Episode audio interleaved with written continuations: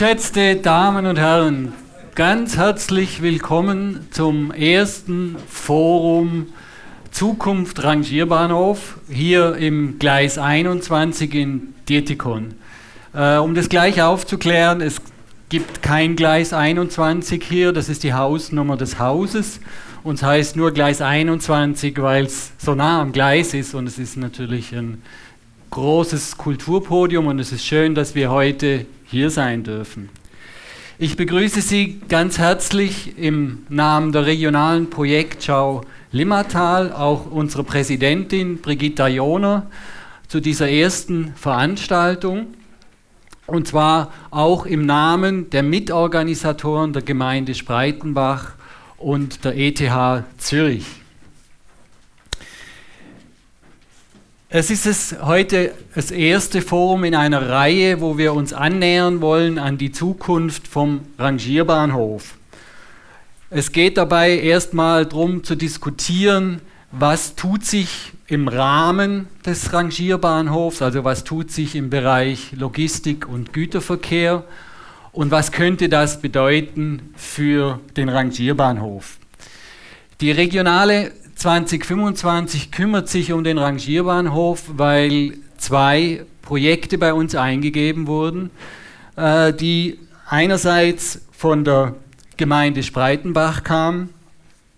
Da äh, gibt es eine Arbeit vom Oliver Hager, der sich mal an, im Rahmen einer Studie an der ETH Gedanken gemacht hat über die Zukunft des Rangierbahnhofs, nennt sich Perspektiven integrierter Raum- und Infrastrukturentwicklung. Dort ist er von verschiedenen Szenarien ausgegangen, was passieren könnte, bleibt gleich, wächst oder schrumpft. Das war der Grund der Gemeinde, für die Gemeinde Spreitenbach, äh, das Projekt bei uns einzugeben. Die zweite Eingabe erfolgte äh, vom Komitee Gateway so nicht die sich ja damals gegen das oder immer noch gegen das Container-Terminal wehren am äh, äh, Umschlagplatz, also am äh, Ortsterminal. Und äh, sie haben auch das Projekt eingegeben und haben damals vorgeschlagen, gleich einen Deckel zu realisieren äh, über dem Rangierbahnhof.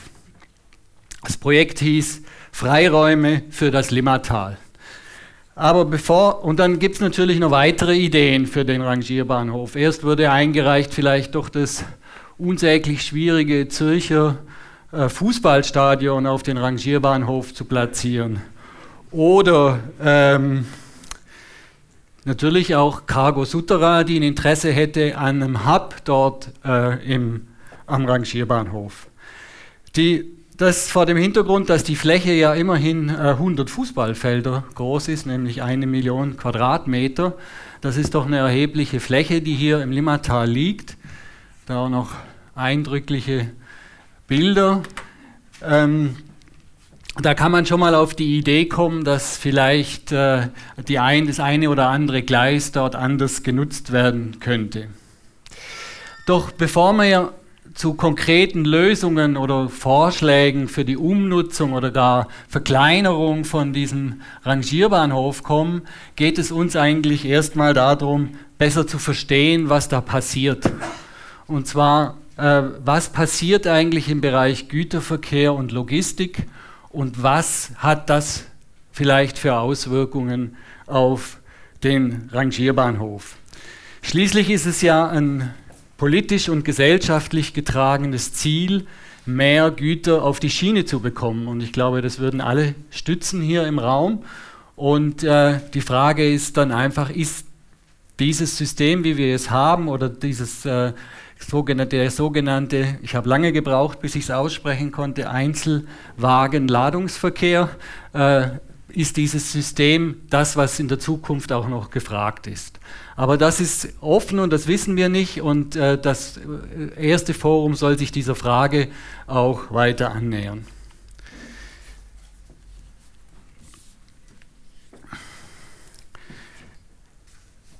Letztendlich geht es darum, dass wir bereit sind, falls sich was ändert. Falls sich doch was ändert im Güterverkehr oder auch mit diesem System, dass wir bereit sind, auch die Diskussion zu führen, wie man das weiterentwickeln kann.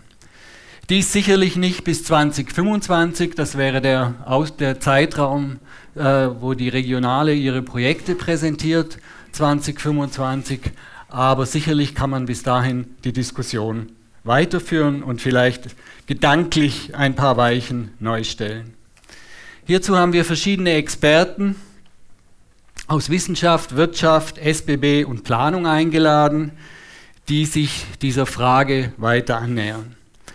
Wir wollen dann in einem zweiten Forum Anfang nächstes Jahr ähm, wollen wir uns konkreter noch mit der Frage beschäftigen, was heißt das für den Betrieb des Rangierbahnhofs, auch die Frage der Lärmreduktion, was fürs Limmatal ganz wichtig ist, äh, Fragen von möglichen Mehrfachnutzungen oder auch Fragen von Cargo Souterrain.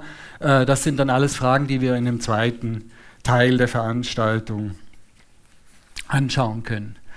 Wir haben heute vor, dass es äh, fünf Inputs, kurze Input-Referate der Experten gibt und im zweiten Teil eine moderierte, von Paul Schneeberger moderierte Podiumsdiskussion unter den sechs Experten, zwei treten zu zweit auf die SBB, unter den sechs Experten hier auf dem Podium und dann sicherlich auch noch die Möglichkeit aus dem Publikum Fragen zu stellen.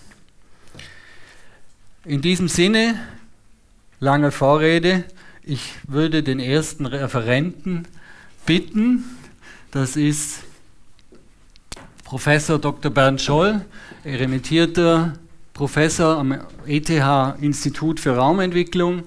Er hat sich nicht nur mit äh, internationalen Güterkorridoren und der Achse Rotterdam-Genua lange befasst, sondern natürlich auch sehr mit dem Limmatal.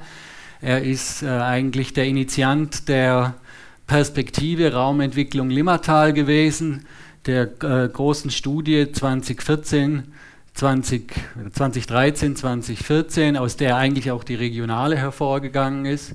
Und er ist ein großer Kenner des Limmatals und auch ein großer Kenner der Infrastrukturanlagen und letztendlich ist er auch noch Beirat bei uns in dem Fachbeirat der Regionalen 2025.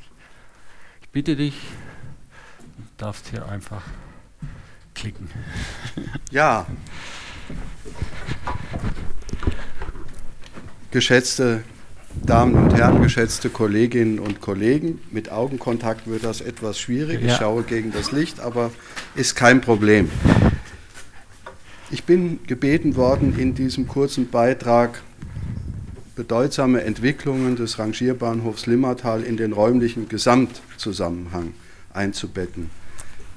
Dieser Bitte entspreche ich natürlich gerne und ich werde auf die eben erwähnte Ideenkonkurrenz zur räumlichen Entwicklung vom Limmatal gerne noch einmal zurückkommen. Der Ausgangspunkt ist, dass das Limmatal aus unserer Sicht, viele teilen diese Ansicht, auch mittlerweile ein Raum von nationaler Bedeutung ist. Was heißt das? Das soll heißen, dass hier ein sehr dynamisch sich entwickelnder Raum unterwegs in die Zukunft ist, mit sehr hohen Ansprüchen an Koordination, Kooperation und Kommunikation, und zwar aller staatlicher Ebene. Dieser Raum ist circa 30 Kilometer lang, es ist ein Talraum von Zürich Altstetten bis Wettingen äh, zum Baden-Wettingen zum Wasserschloss. Und in diesem Raum leben circa 200.000 Menschen, also fast halb so viel wie die Einwohnerzahl von Zürich, mehr als doppelt so viel wie die Bevölkerung von Winterthur. Und wir rechnen damit, dass sowohl die Einwohner als auch die Beschäftigten im Limmatal sich in den nächsten 20, 25, 30 Jahren um 30 bis 40 Prozent zunehmen wird. Und diese Prognosen stützen sich auf die Richtplanung, der diese Prognosen auch zugrunde gelegt äh, worden sind. Und ähm, das ist natürlich eine starke Zunahme. Sie kann kommen, sie kann aber auch nicht kommen. Wir müssen uns aber auch darauf einstellen, dass sie kommt. Zumal die Strategie des Kantons Zürich, aber auch des Kantons Aargau ja die ist, dass die Siedlungsentwicklung in die sehr gut erschlossenen Räume äh, gelenkt werden soll. Das ist die 80er-20er-Regel, sagt man in Zürich. Wir wissen auch, ähm, dass wir große Siedlungsflächen und Geschossflächenreserven von vier bis sechs Millionen Quadratmeter im Limmatal haben. Die sind rechtskräftig eingezogen. Das heißt, die können entwickelt werden, wenn die entsprechenden Baugenehmigungen erteilt werden. Das alles führt auf Druck auf die Landschaft, führt natürlich auch zu weiterer Zunahme im Ziel, Quell und selbstverständlich auch im Transitverkehr. Das Limmatal ist für die gesamte Schweiz ökonomisch bedeutsam, weil es auch der Hauptzugangsraum zu dem Metropolitanraum ist und zu den großen Herausforderungen gehört, wie in vielen dicht besiedelten Talräumen, vor allen Dingen natürlich die Abstimmung zwischen Siedlung, Landschaft und Verkehr. Große Infrastrukturen äh, drängen sich hier im Talraum und die Weiterentwicklung dieser Infrastrukturen wird in den nächsten Jahren und Jahrzehnten anstehen. Stichworte sind die Nationalstraße mit weiteren Anschlüssen, die Optimierung der Leistungsfähigkeit vor dem Hintergrund technologischer Entwicklung, die wir zum Teil noch nicht abschätzen können. Im Bereich der Eisenbahn kommt das fünfte und sechste Gleis, also es ist vorgesehen mit dem Honoret-Tunnel. Portalstandorte sind abzuklären. Es soll die S-Bahn 2G kommen, weitere S-Bahn-Stationen und selbstverständlich auch die Frage, wie sich der Rangierbahnhof weiterentwickeln könnte vor dem Hintergrund ähm, der großen äh, flächenintensiven Beanspruchung. Auf das werde ich noch zurückkommen, wie das entstanden ist, damit man auch die Zusammenhänge einmal sieht. Und nicht zu vergessen, in Glattal ist der Flughafen einer der großen ähm, äh, Infrastrukturen. Hier ist es der Rangierbahnhof. Gleichzeitig ist das Limmatal aber auch Hauptzugangsraum zum Flughafen. Was in der Raumplanung für die meisten bekannt ist, aber doch nicht allen, ist, dass solche Entwicklungen von großen Infrastrukturen, auch wenn es um Ergänzungen geht, Vorlaufzeiten von 20 bis 30 Jahren äh, benötigen. Und deshalb ist es gut, wenn man sich frühzeitig mit möglichen Veränderungen beschäftigt, damit man möglichst rasch auf äh, daraus entstehende Chancen nutzen kann, aber auch mögliche negative Wirkungen vermeiden kann. Das ist ja das Ziel einer integrierten Raumentwicklung. Und hier im Kanton und im Limmatal ist die gemeinde- und kantonsübergreifende Abstimmung ähm, der Raum- und Verkehrsentwicklung deshalb eine der ganz zentralen Herausforderungen. Ich habe es erwähnt, der Rangierbahnhof hat natürlich auch eine Geschichte und ähm, ich bin mal auch auf Hinweise von Paul Schneeberger, die mir noch gegeben hat, er kennt sich ja mit der Geschichte sehr gut auch aus, da in die Annalen gegangen und habe herausgefunden, man kann es auch nachlesen, dass der Rangierbahnhof in den 60er bis in die 80er Jahre realisiert worden ist, um den Personenbahnhof ausbauen zu können. Das Bild oben rechts zeigt, dass der Rangierbahnhof und Güterumschlag direkt am Hauptbahnhof, am alten Hauptbahnhof in Zürich stattgefunden hat. Und wenn man das nachliest, unter welchen Schwierigkeiten damals diese beiden wichtigen Verkehre äh, abgewickelt worden sind.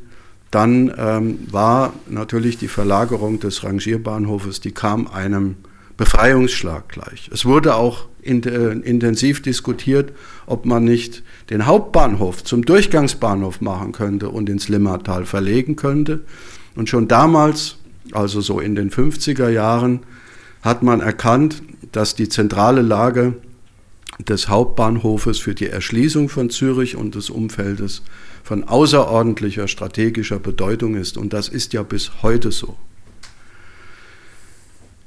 Man sieht an den Zugzahlen, was da passiert ist, ja, von 1902, die Zugzahlen sind dort erwähnt, 230 Züge und jetzt fast 3000 Züge. Also eine gewaltige Zunahme mit fast einer halben Million Passagiere pro, an einem Werktag. Das ist einer der größten Bahnhöfe äh, in Europa. Und die Frage stellt sich natürlich auch, wie die Entwicklung weitergeht des Hauptbahnhofes. Ich vermute, den Ausbauschritt Löwenstraße Das wird nicht die letzte Entwicklung sein. Ob es ein letzter Ausbauschritt war im äh, Bereich des Hauptbahnhofs, ist ein anderes Thema. Aber wir müssen uns mit dem Thema weiter beschäftigen vor dem Hintergrund der Zunahme von Verkehr, insbesondere auch im öffentlichen Verkehr. Im Bereich des Rangierbahnhofes wurde, es wurde schon erwähnt, ähm, stellen sich natürlich auch weitreichende Fragen die meine Kollegen sicherlich anschneiden werden. Heute ist ja das Ziel, es etwas einzuordnen. Aber Sie sehen allein schon an dieser Darstellung, wie sich innerhalb von 100 Jahren dramatisch, äh, dramatische Entwicklungen ergeben haben, die äh, kein Mensch so voraussehen konnte. Und wir haben heute eine Randbedingung, an der sich wahrscheinlich nicht viel ändern wird, nämlich dass wir, dass die Fläche viel, viel knapper geworden ist. Und man sieht ja, der Rangierbahnhof, der früher auf der freien grünen Wiese war, der ist jetzt eingewachsen. Wir haben deshalb, äh, weil wir auch uns im Vorfeld natürlich mit diesen Fragen beschäftigt haben, eine Ideenkonkurrenz durchgeführt. Es wurde schon erwähnt und ich glaube, es ist wichtig, dass man ähm, die wesentlichen Erkenntnisse dieser Ideenkonkurrenz auch hier noch einmal vorstellt als Hintergrund sozusagen. Die Idee war auch, und das ist ja auch mit der heutigen Veranstaltung ein Stück weit in Erfüllung gegangen, dass wir in der Öffentlichkeit äh, offensiver über diese ganzen Fragen, auch wenn sie sehr anspruchsvoll äh, sind, äh, gemeinsam diskutieren, auch um gegenseitiges Verständnis gegen, zunächst einmal zu erzeugen. Es geht nicht darum, mit Hauruck äh, Hypothesen etwas über Bord zu werfen oder ähm, zu meinen, man könnte das innerhalb, also schlagartig den, den Knoten zu, äh, durchschlagen, sondern man muss herausfinden, wo die verschiedenen Veränderungen liegen und was sich daraus für Perspektiven ergeben. Wir hatten mit vier Teams gearbeitet, namhafte Teams, also erste Garnitur, würde ich sagen, aus der Schweiz und ähm, aus Deutschland. Die Teams sind in einem Präqualifikationsverfahren ausgewählt worden und die meisten Teams ausnahmslos sind zur Erkenntnis gekommen, dass das Limmatal keine Bandstadt, wie es oft kolportiert wird, sein sollte, sondern ein gegliederter Raum, in dem es eben auch Querspangen gibt, quer zum Talraum, die ganz wichtig sind aus verschiedenen Gründen. Diese Querspangen, die kann man auch diesem Bild noch einmal entnehmen. Man sieht hier so die äh, verschiedenen Siedlungsteile, die zu, also, zueinander gehören.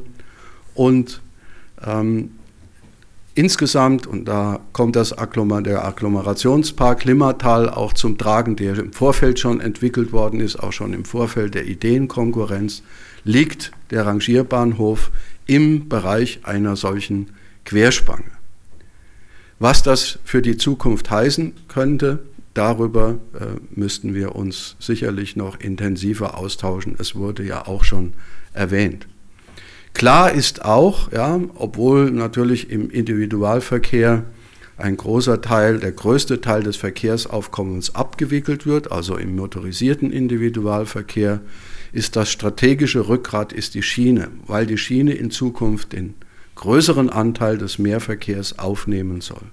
Und der Langsamverkehr, der insbesondere auch durch Velorouten und Veloschnellrouten äh, realisiert werden soll. Wichtig ist, dass die Verkehrsträger besser miteinander verknüpft werden. Die Limmatalbahn 2013, 2014 äh, war gesetzt, sie ist äh, jetzt ja beschlossen, das war damals noch nicht so der Fall. Und die Verlängerung sogar bis äh, Baden-Wettingen ist im äh, kantonalen Richtplan des Kantons äh, Aargau auch verankert.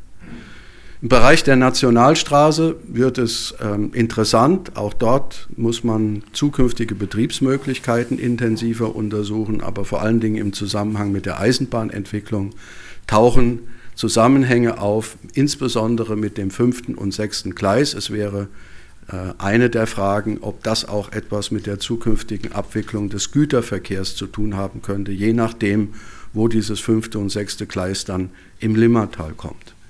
Ein Thema wurde äh, immer wieder erwähnt, das ist den Rangierbahnhof zumindest als Barriere besser zu, äh, zu überwinden und den Lärm ähm, zu reduzieren, was vor dem Hintergrund von technologischen Möglichkeiten eventuell eine Möglichkeit ist, aber vielleicht auch, weil es funktionale Änderungen gibt im Rangieren oder das Rangieren sogar abnimmt. Wir werden darüber sicherlich mehr hören. Wir waren der Meinung, dass die regionale Zusammenarbeit eine ganz wichtige Basis ist für das Weitere. Ein Gemeindepräsident hat es mal so ausgedrückt, über die regionale Zusammenarbeit kann ich meiner Bevölkerung auch viel besser erklären, was ich in meinem Ort vorhabe.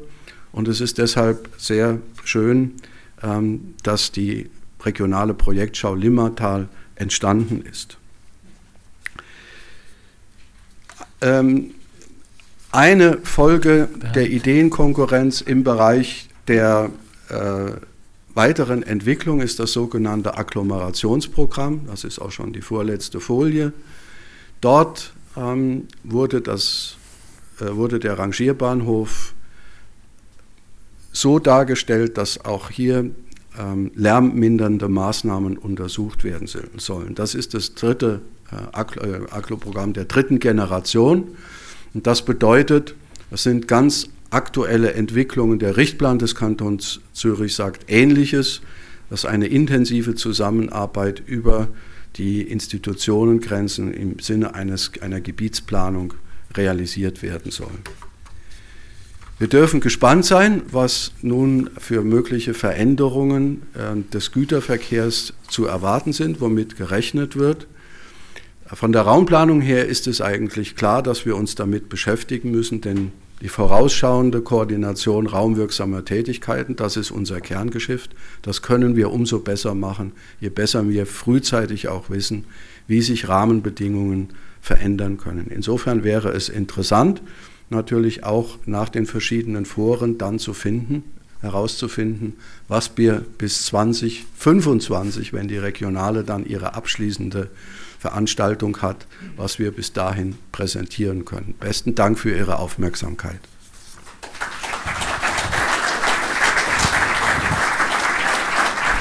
Vielen Dank, Bernd Scholl, für diese einführenden Worte. Als nächstes haben wir Markus Maybach von der Infras. Das ist ein Forschungs- und Beratungsunternehmen Markus Maybach ist Partner in dieser Organisation und ist äh, Verkehrsökonom und Verkehrsplaner. Das ist sein Fachgebiet. Und er hat äh, Güterverkehrs, äh, das Güterverkehrs- und Logistikkonzept für den Kanton Zürich erst gerade frisch abgeschlossen. Und von daher spielt der Rangierbahnhof darin sicherlich eine große Rolle. Er wird uns auch über Trends im Bereich Logistik und Güterverkehrswesen berichten, was alles auf uns zukommt und was vielleicht dann auch Auswirkungen hat auf den Rangierbahnhof. Bitte schön. Besten Dank. Ja, Güterverkehr ist eine internationale Angelegenheit, aber als lokaler Schnabulierer erlaube ich mir Mundart. So haben wir es abgemacht. Ich möchte Ihnen einen Überblick geben über Trends und dann das auch ein bisschen spiegeln an der momentanen kantonalen Güterverkehrspolitik.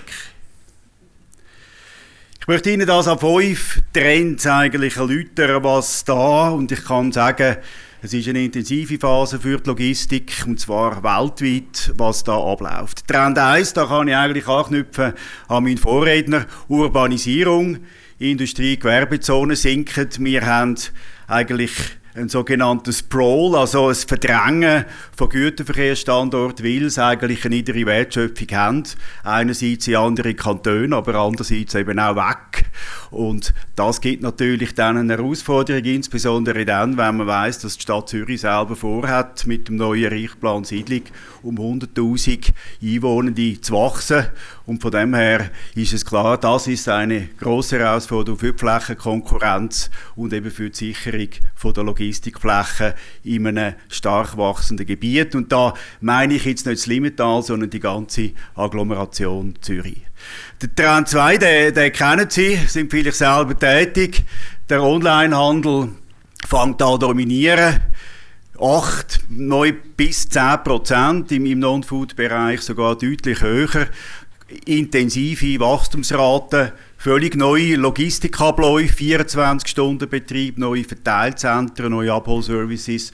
Und das Wachstum, das druckt natürlich auch auf Bahn, weil das ist natürlich genau so ein Markt, wo da sehr flexibel agiert mit kleinen, kleinen Gefäßen und, und kleinen Sendungseinheiten und eben da entsprechend neue Anforderungen stellt an die Pinverteilung.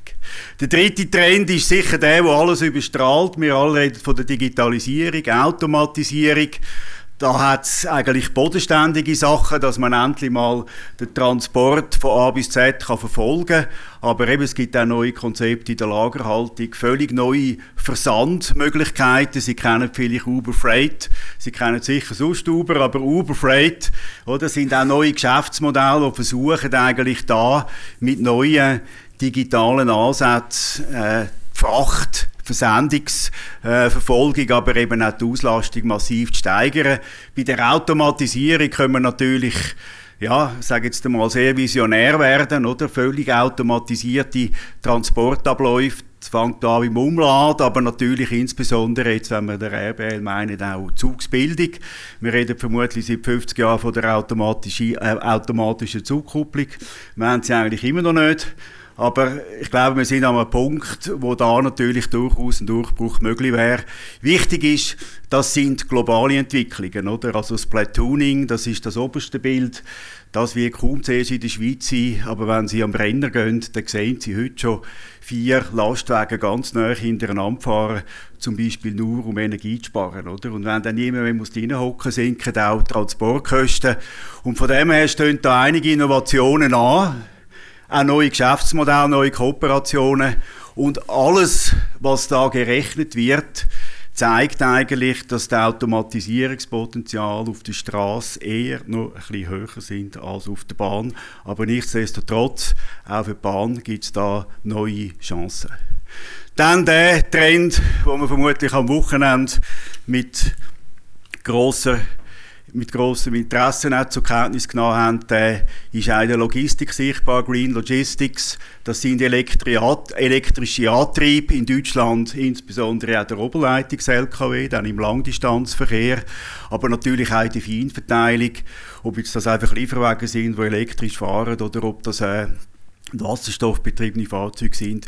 Das ist durchaus der Markt, der äh, die grösste Dynamik hat vielleicht im Moment auch da oder, wird natürlich die ökologische Unschuld des, äh, des äh, Straßenverkehrs, des nicht so geliebten Straßenverkehrs geschmälert. Sprich, auch da gibt es einen gewissen Druck auf die Bahn, wenn der Umweltvorteil von der Bahn eben schmilzt.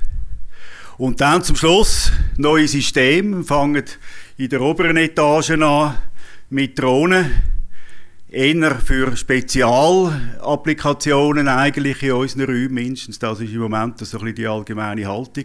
Aber wenn man eben in in die andere Dimension gehen, eben da diskutieren wir einerseits über multifunktionale Hubs, wo mehrstöckig funktionieren können, wo es nicht nur ums Rangieren geht, um 24-Stunden-Betrieb, integrierte Systeme und Gago Souterrain, bringt es natürlich auf den Punkt, wo versucht, eigentlich an einem ganzen Korridor völlig neue Systeme aufzuziehen, mit eben auch einem 3D-Druck, also dass eigentlich dort wo das Lager ist, auch produziert wird und das 24 Stunden und das eigentlich auch so verteilt wird. Das ist eine völlig neue Idee, oder? Und Sie wissen, das ist ein privatwirtschaftliches Projekt und da ist die große Herausforderung, stehen sich da verschiedene Innovationen unter Umständen ein bisschen auf dem Schlauch.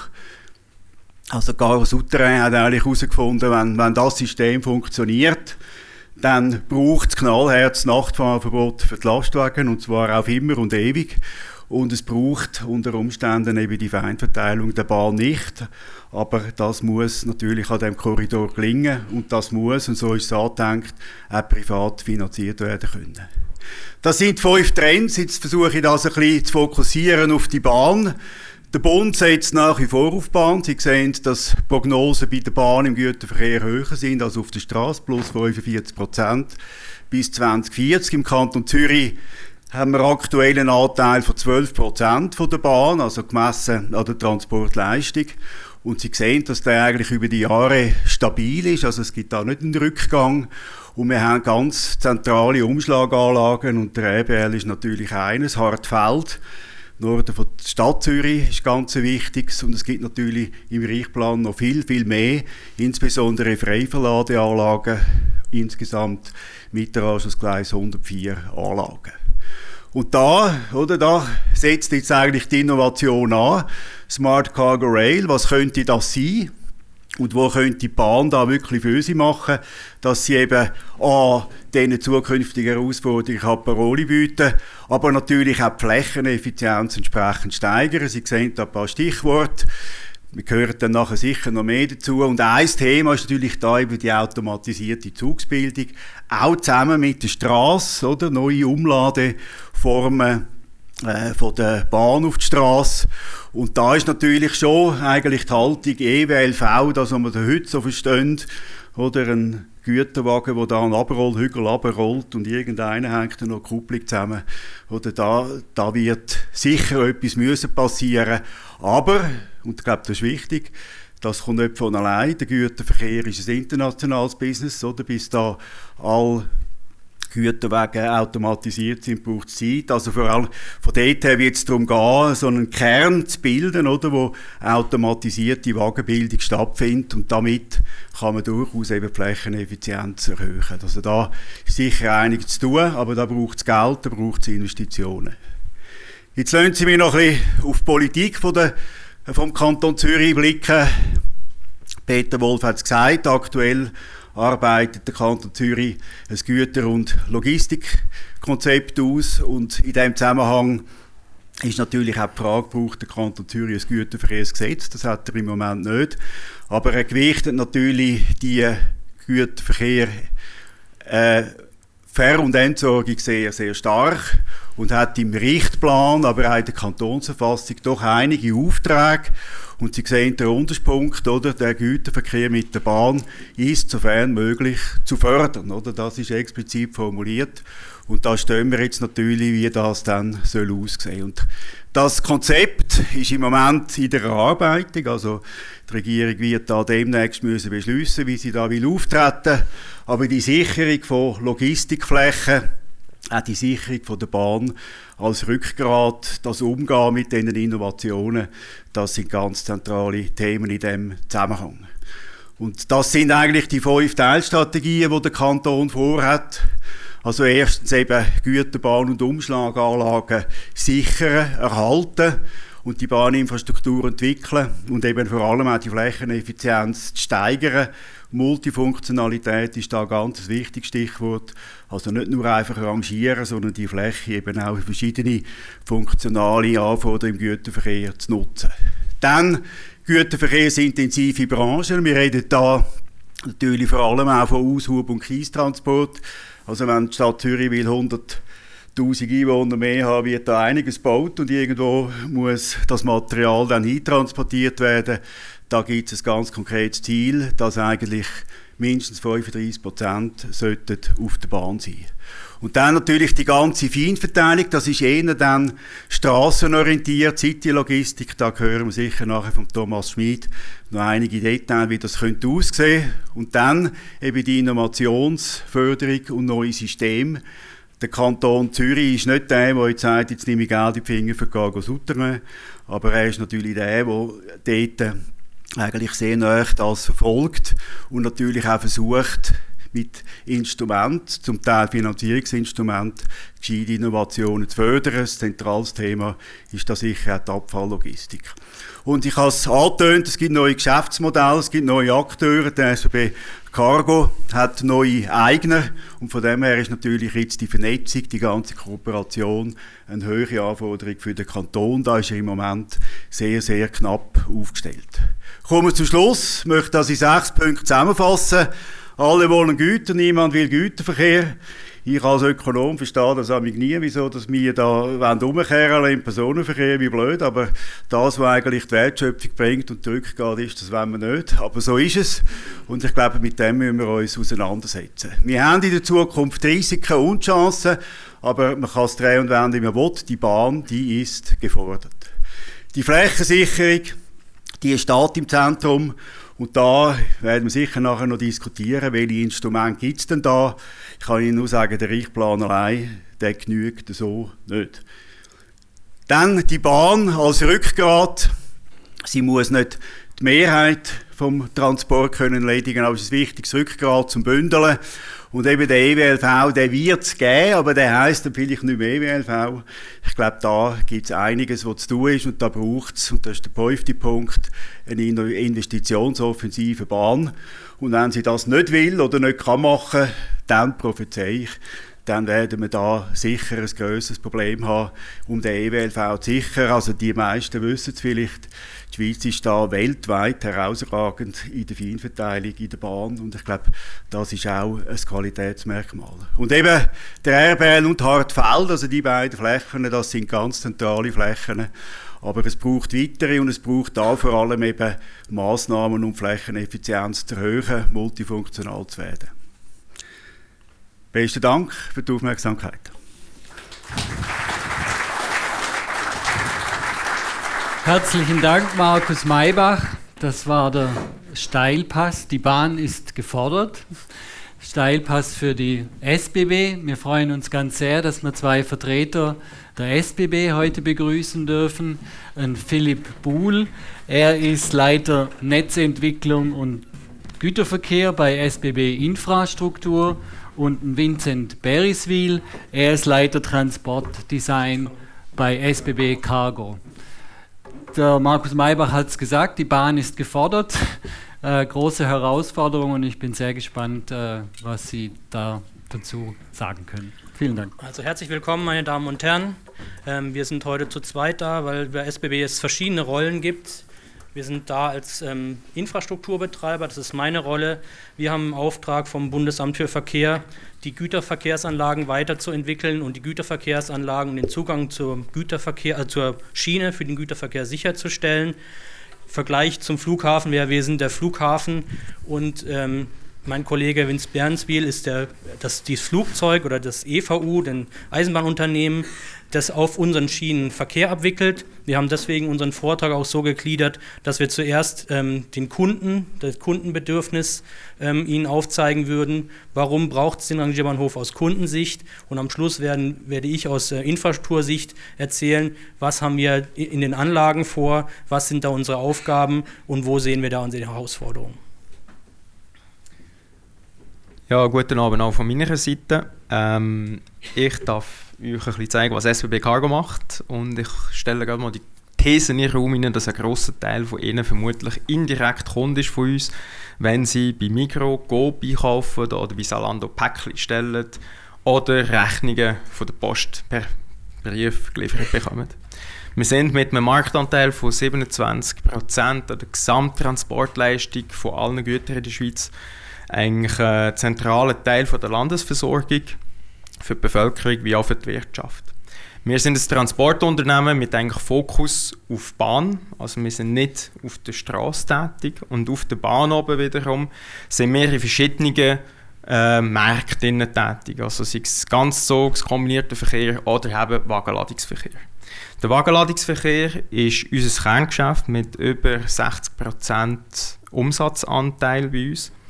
Ähm, und im Gegensatz zu anderen Ländern haben wir noch einen sehr hohen Anteil von Gütern auf der Bahn, wo in anderen Ländern auf der Straße sind, wie zum Beispiel Zement für die Baustoffindustrie oder eben genau Konsumgüter, Post ähm, und so Sachen. Wir entwickeln ähm, das Transportnetzwerk ständig weiter. Es ist ein Transportnetzwerk mit heute über 300 Bedienpunkte, die wir anfahren und hat Zugangspunkte in Form von Freiverlad, kombinierten Terminals oder eben auch privaten Anschlussgleise, die von unseren Kunden betrieben werden. Unsere Kunden sind selber sehr stark in das System investiert, weil sie selber Anlagen besitzen und haben das in den letzten zehn Jahren auch fleissig gemacht. Also sie haben insgesamt über 100 Millionen in Erneuerungen oder Neubauten oder Sanierungen von diesen Anlagen investiert. Wenn wir jetzt auf den RBL eingehen, ähm, der Wagenladungsverkehr ist ein System ähnlich zu dem von einer Fluggesellschaft, die über Hubs funktioniert. Und der WLV funktioniert über hauptsächlich eine nationale Dreischeibe und das ist der RBL. der RBL oder im, im Durchschnitt befördern wir im Wagenladungsverkehr rund 2'500 Wagen pro Tag, wovon rund 1100 rein für Konsumgüter, die in der Nacht befördert werden. Wir tun eigentlich den WLV mit unseren Kunden ständig weiterentwickeln. Wir fokussieren auf die Hauptwirtschaftsräume in der Schweiz. Man sieht das sehr schön, eigentlich, wenn man so schaut, Bananen vom, vom Genfersee bis äh, zum Bodensee und hat natürlich auch Ausleger Richtung Süden, ins Tessin oder Richtung Südostschweiz, ins Bündnerland. Wir haben zusammen mit der Branche im Verlauf der letzten anderthalb Jahre eigentlich Entwicklungsgebiet definiert und haben so eigentlich rund 50 Entwicklungsregionen in der Schweiz äh, bezeichnet, wo wir denken, dass man den Wagenladungsverkehr kann weiterentwickeln und auch stärken. Gleichzeitig bleiben wir aber auch nicht stehen auf dem, was heute ist, sondern müssen vorwärts schauen in die Zukunft und sind darum auch stark dran, ähm, einerseits in Themen wie Lärmsanierung der Wege zu investieren. Also SBB Cargo hat heute keinen einzigen Wagen mehr, der nicht lärmsaniert ist. Ab nächstem Jahr sind in der Schweiz nicht lärmsanierte Wege nicht mehr zugelassen und spätestens per 2021 wird es auch sanktioniert, wenn man solche befördert. Das längert uns aber nicht. Wir sind zurzeit auch dran, eigentlich die nächste Generation von Güterwagen zu entwickeln, die noch deutlich leisiger sein sollen, um die Lärmemissionen massiv zu reduzieren. Weil das alles ähm, soll am Schluss auch auf unser Ziel einzahlen, dass wir einerseits sicherer werden, nachhaltiger, aber auch wettbewerbsfähiger im Markt. Drin. Parallel dazu haben wir auch unser anderes Entwicklungsschwerpunktgebiet, nämlich die Automation. Und dort gehen wir in die automatische Kupplung rein. Ähm, ich muss meinen Vorredner leicht korrigieren. Wir haben die seit Mitte Jahr im operativen Einsatz in einem kleinen isolierten Netz mit rund 120 Wegen und dort, dort eigentlich jetzt die Erfahrungen sammeln, die es braucht, um das nachher flächendeckend ausrollen in der Schweiz im Verlauf des nächsten Jahrzehnts. Der Grund, warum wir das eigentlich machen, ist relativ einfach. Der Kupplungsaufwand mit der traditionellen Schraubenkupplung ist sehr aufwendig ähm, und sehr arbeitsintensiv und äh, Verschleiß, äh, hat einen grossen Verschleiß am Mensch. Und mit automatischer Kupplung kann man den Rangieren oder den Kupplungsvorgang deutlich sicherer machen. Man kann durch das auch die Belastung vom Menschen massiv reduzieren und durch den Effizienzgewinn braucht man auch weniger Personal, um die gleiche Menge Ware noch können, eigentlich be äh, bewegen. Philipp?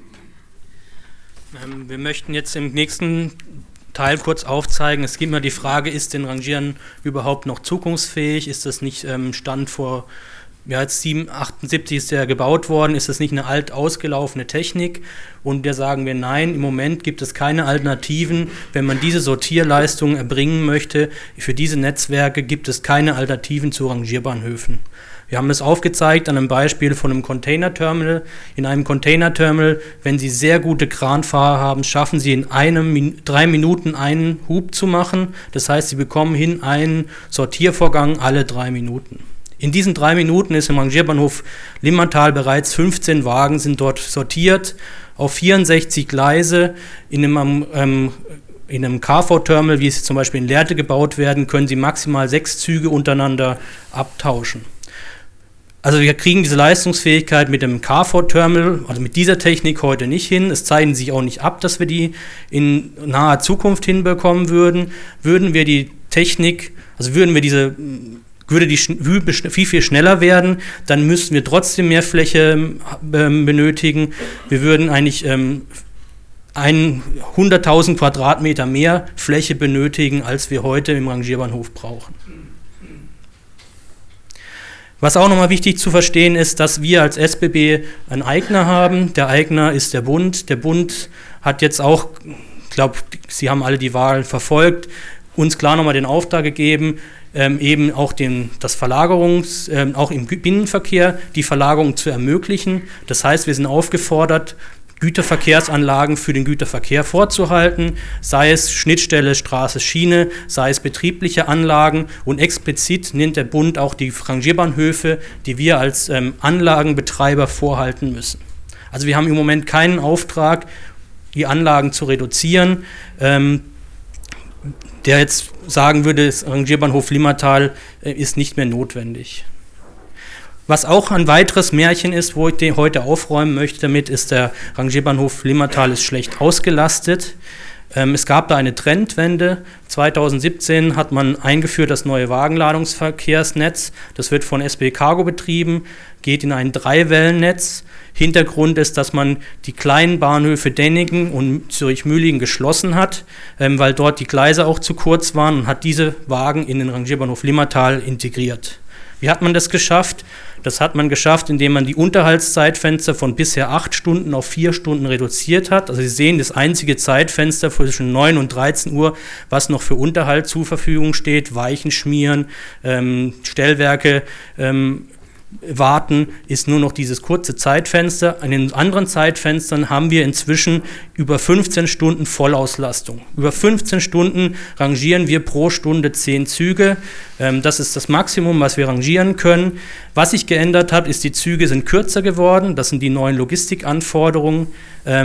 Deswegen rangieren wir mehr Züge und haben nicht mehr oder gleich viel Wagen, wie es früher mal war. Aber Sie sehen den klaren Trend, seit 2015 steigen die Zugzahlen, weil wir natürlich jetzt auch mit diesem neuen ähm, Dreiwellenprinzip Handelsware ähm, bedienen können oder auch Stückgut, was die Wachstumssegmente ist. Ich glaube, die Schienenbranche hat den, ähm, die Herausforderung, dass sich die, äh, die die Industrien ändern und bis man Verkehre, die weggebrochen haben, in schwer, schweren, äh, sei es Schrott, Stahl etc., bis man das wieder aufgebaut hat, das dauert halt seine Zeit. Aber ich glaube, ganz klar ist zu sagen, die Anlagen sind ausgelastet. Mit diesen 50 Regionen, die bedient werden, lässt sich auch relativ leicht diese Gleiszahl von 64 herleiten. Wir haben 50 Regionen, die werden dreimal pro Tag bedient. Wir haben 10 Gleise, die für die Region Zürich zur Verfügung stehen. Also wenn diese 10 Gleise nicht wären, dann wird ähm, die Mühle in Zürich ähm, nicht bedient, dann kriegt Mikro keine ähm, Getränke. Das sind die anderen 10 Gleise, die so zur Verfügung stehen. Was ich auch noch sagen möchte, ist, ähm, ist der Rangierbahnhof Limmatal am richtigen Ort? Im heutigen Netz ist er am richtigen Ort. Wir haben auch zusammen mit dem BAV in den letzten Jahren immer wieder Schritte getan, die Erreichbarkeit zu verbessern. Eines der letzten Beispiele ist das sogenannte Lehnenviadukt in Kilwang. Das ermöglicht, dass von der Linie von Baden Zü direkt in den Lingertal einfahren können, ohne dass sie die Heitersbergslinie queren. Es gibt jetzt weitere die Maßnahme Schlaufen, Verbindungsschlaufe Meggenwil. Dort wird weitere Flexibilität geschaffen, dass die Züge gut in diesen Rangierbahnhof kommen. Wenn Sie sehen, der Rangierbahnhof ist von allen Himmelsrichtungen angeschlossen. Im Ausbauschritt 2025 werden wir erreichen, durch den Brückner Tunnel, durch andere Fahrplanstrukturen, dass auch die HVZ, ähm, also die Reduktion der Güterverkehrstrasse während der, ähm, den Peaks in den Personenverkehrszeiten weiter reduziert werden. Und somit werden wir diese Erreichbarkeit des Bahnhofs weiter stärken können und auch diese zentrale Rolle als nationale Drehscheibe weiter ausführen können. Vielen Dank. Herzlichen Dank, Herr Buhl und Herr Beriswil, auch für den Einblick in das Zahlenwerk und in äh, die Kundensicht. Äh, das möchten wir gerne weiter vertiefen. Und zwar haben wir Dr. Frank Furrer gewinnen können. Er ist Generalsekretär des VAP. Er vertritt die verladende Wirtschaft, also die Transporteure und die Kunden der SBB und er ist gleichzeitig auch Mitglied der Begleitgruppe im Bundesamt für Verkehr für Bahngüterverkehr und Innovationsförderung. Herzlich willkommen. Sie müssen eins.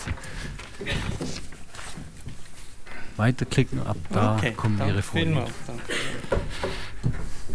Ja, Herr Wolf, sehr geehrte Damen und Herren, vielen Dank für Ihr Interesse heute. Äh, die Sicht der Kunden, äh, ein Wort vorab. Wer ist der VAP? Der VAP ist eine alte Kiste, 1912 gegründet. Wir haben 300 Mitglieder. Diese 300 Mitglieder, äh, die verursachen rund 90 Prozent der beförderten äh, Güter in der Schweiz über ihre Terminals, über ihre Anschlussgleise im Import, Export und im reinen Binnenverkehr. Im Transitverkehr sind auch einige unserer Mitglieder aktiv, ist aber für die Schweizer Volkswirtschaft ein bisschen weniger ein, ein äh, volkswirtschaftliches als ein europapolitisches äh, Thema. Was machen wir? Wir machen vorab Verkehrspolitik. Verkehrspolitik in der Schweiz für die Anschließer, für die Kunden der, der Bahnen, die Verlader, aber auch für die Wagenhalter bei uns sind die privaten Güterwagenhalter organisiert. Wir machen das in der Schweiz, wir machen das aber auch ziemlich stark in Europa. Weshalb? Was auch immer in Europa geschieht, fällt in der Schweiz uns auf die Füße. Über Landesverkehrsabkommen äh, haben wir dann die Einschweizerung der neuen europäischen Regeln vorzukehren, gemeinsam mit der Branche, mit der Politik auf eine schweizerische äh, Lösung zu kommen, was uns Europa gelegentlich vorschreibt. Das machen wir mit unseren europäischen Partnern, der UIP und der ERFA. In der Schweiz sind wir mit Economy Suisse und dem Cargo Forum organisiert. Was machen wir weiter? Wir sind ein normaler Fachverband, das heißt, wir versuchen das oft komplizierte Eisenbahnleben in der Wirtschaft ein bisschen ähm, so äh, wirtschaftsverträglich zu gestalten, äh, wie man das halt macht mit, mit äh, Ausbildungen, Fachveranstaltungen, Verhandlungen mit Mustern, äh, mit äh, Gesprächen bei den Ämtern, wie man allenfalls Verordnungen anpassen könnte, das Regulativ anpassen, um es wirtschaftsfreundlicher zu gestalten. Nun, was, was ist die Sicht der Wirtschaft? Wir haben eine Vision, einen prosperierenden Bahngüterverkehr, einen Bahngüterverkehr, der den Kunden Freude macht, weil sie ihre logistischen Bedürfnisse mit dem Angebot der Güterbahnen befriedigen können. Ein Bahngüterverkehr, der den Güterbahnen Freude bereitet, weil sie wachsen können, mit ihren Kunden kooperieren können und Geld verdienen. Sie sollen und sie müssen Geld verdienen, um, wir haben es gehört, in die Automatisation investieren zu können. Was braucht es dafür? Verkehrspolitisch unseres Erachtens, es braucht weder Verlagerungsaufträge noch Modalsplitvorgaben und schon gar keine Verbote. Was es braucht, sind eigentlich drei wesentliche Stützen. Es braucht Infrastruktur. Infrastruktur, Kapazitäten, um überhaupt fahren zu können. Es ist ja lustig, wenn wir mit Bahn 2000 und dem Ausbau aller S-Bahnen sämtliche Trassen dem Güterverkehr wegnehmen und dann auch noch gleich die Standorte und uns darüber wundern, dass der Güterverkehr allenfalls nicht mehr so stark wächst wie früher. Es braucht aber natürlich ein sehr liberales, wirtschaftsfreundliches Regulativ. Die Spielregeln in diesem Markt sollen so sein, dass sich Güterbahnen und Verlader darin frei bewegen können, entwickeln können. Wir brauchen letzte Meilen, das heißt Standorte, wo wir sein dürfen. Standorte, die gut an dieses Netz angebunden sind, damit man effizient fahren kann. Wir haben bei diesen drei wichtigen Standbeinen eigentlich gute Aussichten. Was haben wir im Verkehr? Nachhaltigkeit ist ein großes, wichtiges Anliegen der Wirtschaft. Die wollen mit der Straße, mit der Bahn verkehren, dort, wo es Sinn macht. Und die wollen nachhaltig diese Verkehre abwickeln. Die sind bemüht. Also da, da wird gedacht und da wird gekämpft für gute Logistik, die funktioniert, aber eben auch nachhaltig ist. Wir haben riesige Wachstumsprognosen, nicht nur in der Bevölkerung, natürlich in der Bevölkerung, aber auch in den Mengen äh, und mit den Struktureffekten noch viel mehr. Äh, und diese Prognosen, die machen ja eigentlich Freude, weil das ist Geschäft, das ist Logistik, da gibt es was zu tun. Wir haben die ganze Branche hat sich zusammengefunden in der Interessegemeinschaft Wagenladungsverkehr, Einzelwagenladungsverkehr, Systemwagenladungsverkehr. Diese Etikette sind ja sehr interessant. Es geht ja darum, dass die Ladeeinheit ein ganzer Bahngüterwagen ist. Und ich kenne offen gestanden eigentlich kein Anschlussgleis mehr in der Schweiz, über welches pro Tag ein Wagen kommt und wieder geht oder noch weniger pro Woche. Und das Bild des einzelnen Wagens mit seiner Lok, das findet man vielleicht, wenn man sehr lange sucht, aber ich kenne eigentlich nur noch Wagengruppen von fünf und zehn Wagen, die in Anschlussgleise reinfahren. Und auch das macht wirklich beiden dann Freude. Einzelne Wagen nicht. Ganze Wagengruppen, die machen Sinn, das ist effizient, aber auch die brauchen Rangierbahnhöfe. Wir kommen dazu. SBB Cargo wurde schon erwähnt, hat neue Partner, das gibt neuen Wind, gibt neuen Schwung, das freut uns. Wir haben die Partnerschaft mit VEV, SBB, ASTAG gerade eben wieder erneuert. Multimodalität, wie gesagt, die Etiketten ganz zu Kombiverkehr, Wagenladungsverkehr sind eigentlich recht irrelevant. Wichtig ist, kann man das auf der Bahn effizient abwickeln? Kann man auf der Straße sammeln, bündeln und über die Bahn effiziente Verkehre abwickeln? Das ist die Frage. Das Etikett interessiert mich nicht, was einfach das Thema ist. Die Staaten fördern, beanreizen mit Steuerungsmitteln wie Subventionen, LSV-Rückerstattung. Und das geht aber in die Etiketts, wie das produziert wird. Und das sind falsche Anreize. Lasst doch einfach die Wirtschaft in Frieden. Lieber keine solche Anreize, die dann Leute zwingen, in irgendeinem System zu fahren, weil dort die Anreize sind, sondern so zu fahren, wie es Sinn macht, wie es für beide Partner, für Lader und Bahnen Freude bereitet. Infrastruktur, auch da haben wir eigentlich gute Aussichten. Gute Aussichten im Ausbauschritt 2035 eben vom Parlament beschlossen. Es gibt einen Kapazitätsausbau auf der Ost-West-Achse. Es gibt eine Beschleunigung auf der Ost-West-Achse. Wir können mit langen, schweren Zügen fahren. Wir können mit kurzen, schnellen Zügen fahren. All das ist schön. Nur, das ist 2035. Bis 2035 haben wir das mal noch nicht. Das sind mal noch die schön harten Jahre, die wir vor uns haben. Ausbauschritt 2040.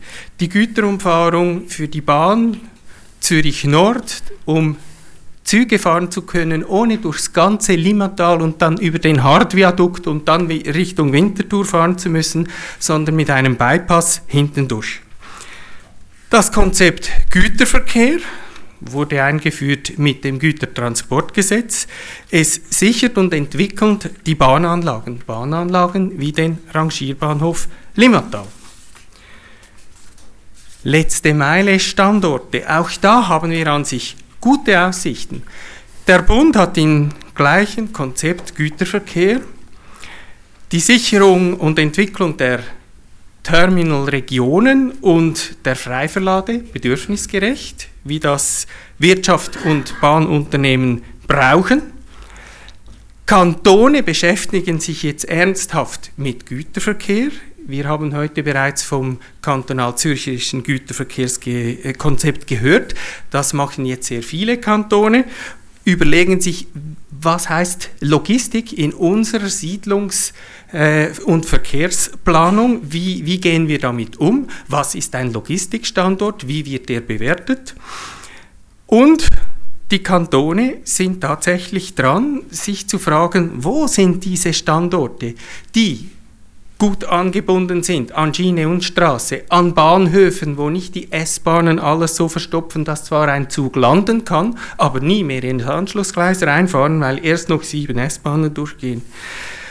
Und ich, ich kann es mir nicht verklemmen, ich habe heute noch gehört, dass wir eine Modalsplit-Vorgabe machen sollten für die Aushubverkehre und die Kiesverkehre ins Rafzerfeld.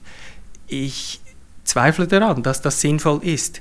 Wenn wir, wie gerade geschehen, die Trassen verlieren nach Bülach ins Rafzerfeld und einfach nicht mehr fahren können, dann nützt kein Modalsplit-Vorgabe mehr etwas. Wir können auf den Rafzer Kies verzichten und ihn importieren aus Deutschland auf dem Lastwagen. Das können wir.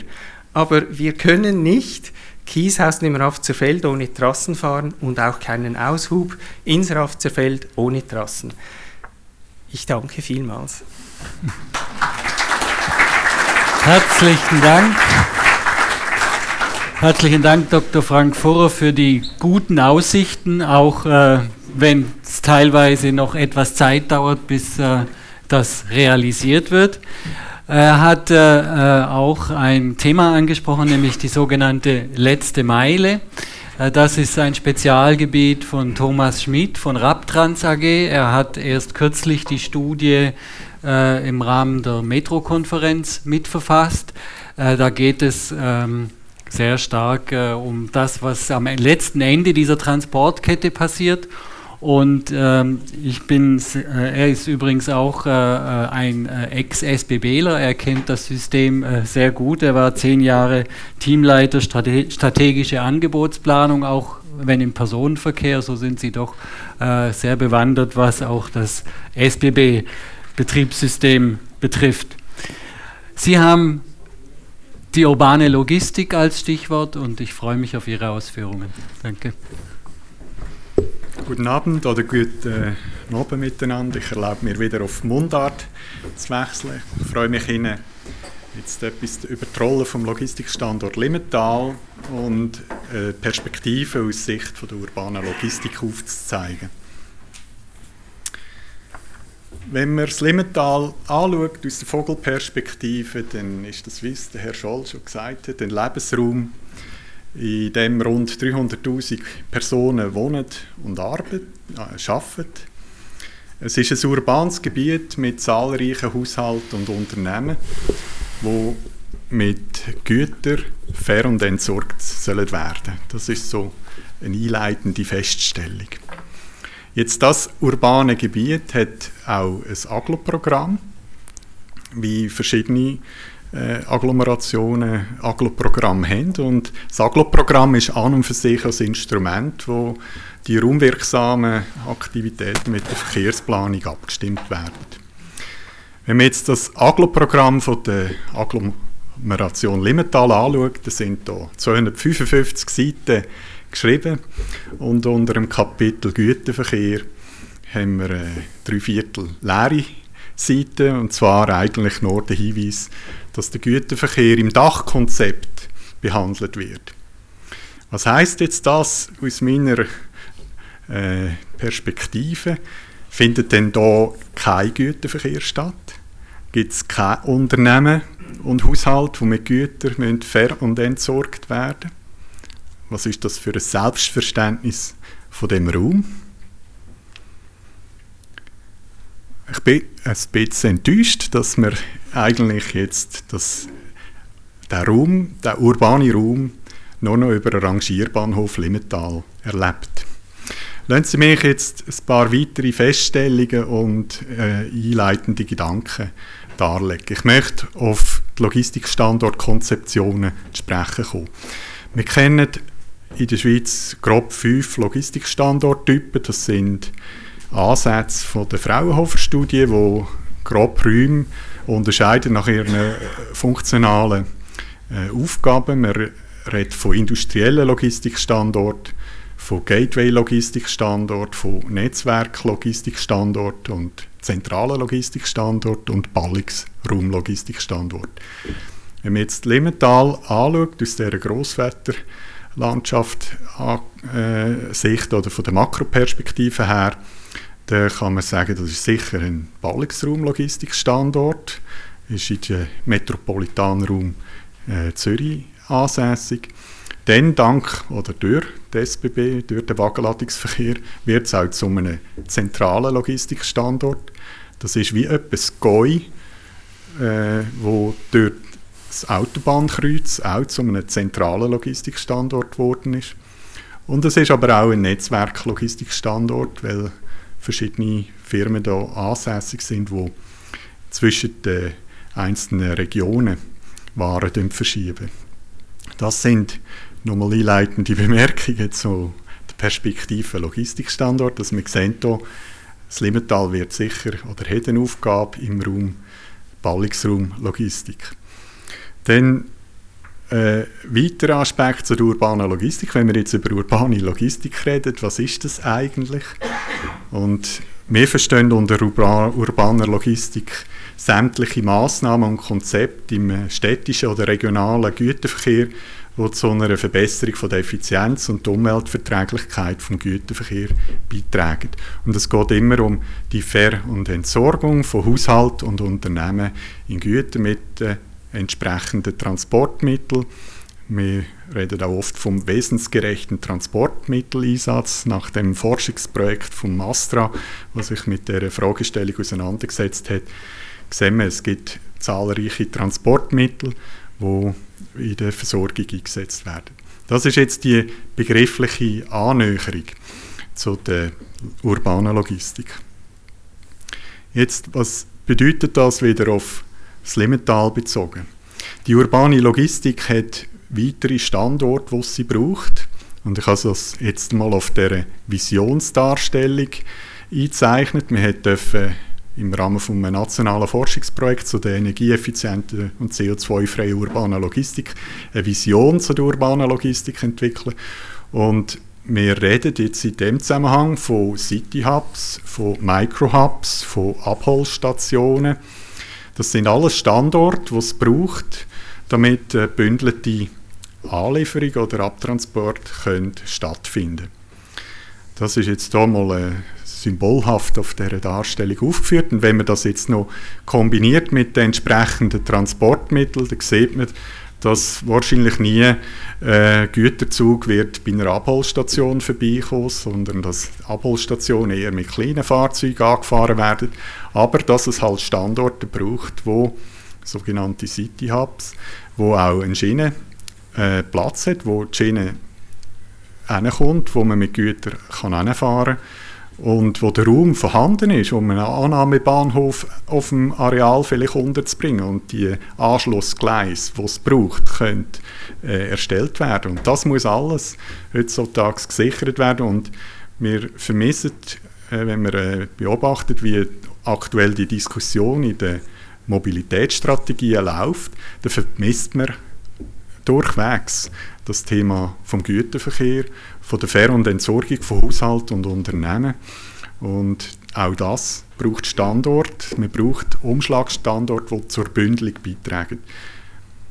Das ist eigentlich so der Punkt, wo man muss sagen, eben, es gibt die äh, raumrelevanten Themen, die in der urbanen Logistik sich akzentuieren.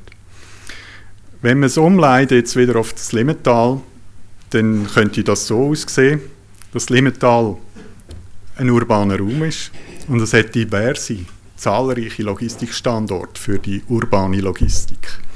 Da hat es City Hubs, da hat es Micro Hubs, da hat es Abholstationen, Sammel- und Abholstationen. Das sind, ist jetzt ein illustratives Bild, wie das die Rolle vom, von der urbanen Logistik im Limmatal sich könnte repräsentieren. Ich komme schon zu meinem Fazit. Das Limmental ist ein Logistikstandort. Es ist ein zentraler Logistikstandort, ein Ballungsraum-Logistikstandort oder ein Netzwerk-Logistikstandort. Und aus Sicht von der urbanen Logistik ist es einfach ein urbanes Gebiet mit zahlreichen Haushalten und Unternehmen, wo mit Gütern sollen fair und entsorgt werden.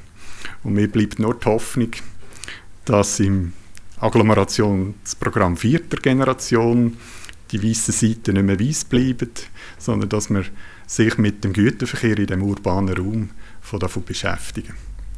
Besten Dank.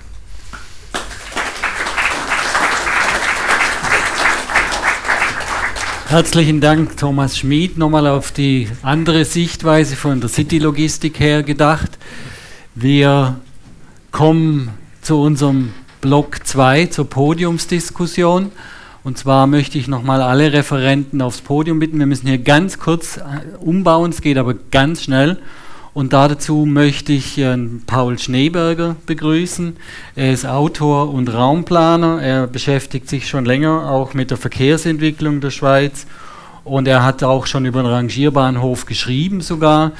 Äh, vielleicht kennen Sie dieses Buch daheim, äh, da ist er Mitverfasser äh, und da ist auch ein Kapitel über ein sehr schönes Kapitel über den Rangierbahnhof drin. Er wird die Runde moderieren. Ja, guten Abend auch von meiner Seite zu diesen Dreiviertelstunden Diskussion. Wir werden es so haben, dass wir etwa so 25 Minuten, eine halbe Stunde auf dem Podium miteinander diskutieren und dann nachher ähm, da auftönt, dass sie auch noch ihre Fragen und Diskussionsbeiträge können, ähm, mitbringen es ist spannend in dieser Runde. Bei den Herren von der SBB weiß ich es nicht, aber bei allen anderen ist es so, dass das Limmatal jetzt heute nicht nur ein Gegenstand ist, den man sich heute Abend damit beschafft, sondern wir wohnen oder arbeiten dann im Limmatal und das gibt eine multiple Betroffenheit und vielleicht auch noch andere Aspekte im Rahmen von dieser Diskussion können einfließen Ich werde ein bisschen vom Spezifischen, vom Rangierbahnhof, der jetzt viel träge war, ins Allgemeine gehen. Das heisst, würde ich ein anfangen mit SBB und Rangierbahnhof. Sie haben dargelegt, was der Rangierbahnhof heute für die SBB für eine Bedeutung hat, die Bedeutung von dem Lagerladungsverkehr. Im Limmatal erinnert man sich ein paar Jahre zurück an die Diskussionen wegen dem Gateway Limmatal. Ähm, es ist ein bisschen meine Frage, wo ist eigentlich der Gateway Limmatal hergekommen? Ist das Bestandteil von einer Strategieänderung? Oder was ist da eigentlich passiert zwischen dann und heute?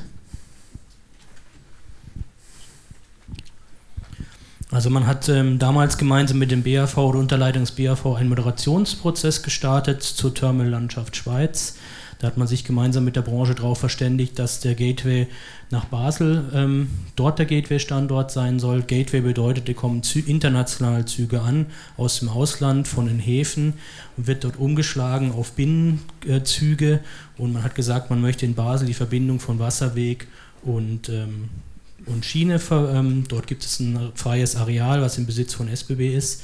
Das ist man jetzt ähm, seit Jahren am entwickeln und damit gibt es eigentlich die Funktion Gateway Limmatal in der Form nicht mehr. Was es gibt, ist in äh, Dietikon ein regionales Terminal. Das ähm, wird von SB Cargo betrieben, sehr erfolgreich betrieben und dort sind wir gemeinsam an der Planung daran, aus diesem dieses Carport-Terminal ähm, zu erweitern, in dem Sinne, dass man dort den Verkehr für die Region abwickeln kann. Ähm, vielleicht aus der, aus der Froschperspektive da aus dem Tal gefragt, was macht sie denn so sicher, dass das, was jetzt Strategie ist, länger Bestand hat als die andere Strategie?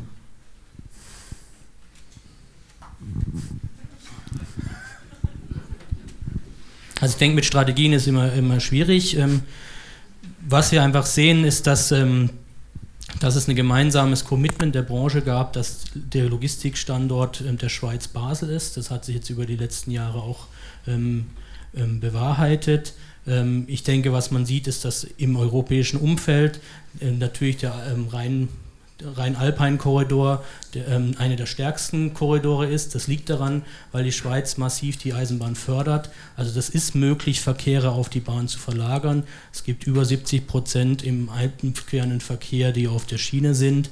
Ähm, was es natürlich sehr schwierig macht, ist natürlich, dass solche Anlagen in diesem Ausmaß heute sehr noch schwierig zu planen sind. Also wir haben massive Einwände von Umweltschutzverbänden. Ähm, wir kennen neu das Thema äh, Fruchtfolgeflächen. Ähm, es ist inzwischen so, dass eigentlich alle für Bahn geeigneten Gelände sind meistens Fruchtfolgeflächen. Also die die Schwierigkeit, betriebliche Anlagen zu realisieren, ist sehr stark. Ich denke, Beispiel aus der Region, wo ich herkomme. In Bern versucht ähm, die BLS einen sechs, sechsgleisigen Wartungsbahnhof zu bauen, ähm, hat dort massive Widerstände gegen diesen Bahnhof. Also betriebliche Anlagen möchte keiner mehr vor der Haustür. Ja, vielleicht noch die Einschätzung vom Herrn Vorer strategisch als von der Kundenseite, von der Güterbahn. Ja, es ist sicher so, dass es äh, eine Kombiverkehrsanlage braucht für, mit der Sammel- und Verteilfunktion in dem, in dem äh, Raum Zürich. Äh, auf dieser Seite, sagen wir jetzt einmal. Und die damalige ja, Branchencommitment für Basel, die, die ist ganz klar gewesen.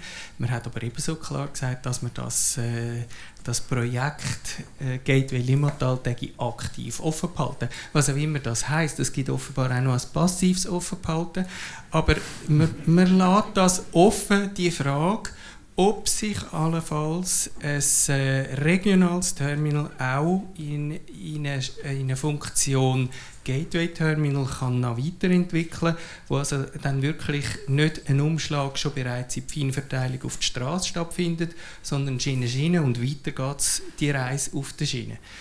Wir haben daran immer ein bisschen zweifelt aus der Überlegung, wenn man Güter von, von Basel zuerst auf Zürich holt, zum allenfalls äh, Richtung Tessin fahren oder, oder, oder Richtung Westschweiz, dann ist das Zeit und, und Aufwand, wo niemand äh, bereit ist zu zahlen. Aber Angesichts von diesen Wachstumszahlen ist nicht auszuschließen, dass wir eine Gateway-Funktion jetzt nicht in, in einer riesigen Ausprägung sehen. Ja, vielleicht noch ein bisschen weiterziehen, was der Herr Bull gesagt hat. Sie haben gesagt, es ist extrem schwierig, so Anlagen zu realisieren und so. Also mit anderen Worten heisst das eigentlich, dass man mehr oder weniger mit solchen Anlagen ist gefangen an die Orte, wo man sie heute hat. Vielleicht Herr Scholl. Bei äh, so großflächigen Anlagen nehme ich an, wird es keine anderen Räume, werden keine anderen Räume zu finden sein. Die sind besiedelt. Und deshalb gilt genau bei den Infrastrukturen, was äh, bei den Siedlungen auch gilt, ähm, sie müssen in einen anderen Zustand äh, überführt werden. Es wurde ja Beispiel Flughafen erwähnt. Und äh, da können Sie ganz interessante Beobachtungen machen. Es gab eine Zeit, da gab es 320.000 Bewegungen am Flughafen Zürich bei ungefähr 25 Millionen Passagieren. Jetzt haben wir über 30 Millionen Passagiere und 270.000 Bewegungen. Da hat etwas stattgefunden. Es fliegen nämlich größere Flugzeuge, die, ähm, wo der Auslastungsgrad zudem noch größer ist. Und das bedeutet im Grunde genommen, man muss sich die Frage stellen, und das klang ja jetzt schon an, was für technologische Veränderungen gibt es, von der die Bevölkerung des Limmatals profitieren kann. Wenn es zutrifft, ähm, dass ähm, äh, die lärmreduzierten Güterwagen am Ende die Regel sein werden, dann bringt das ja eine Reduktion des Lärms.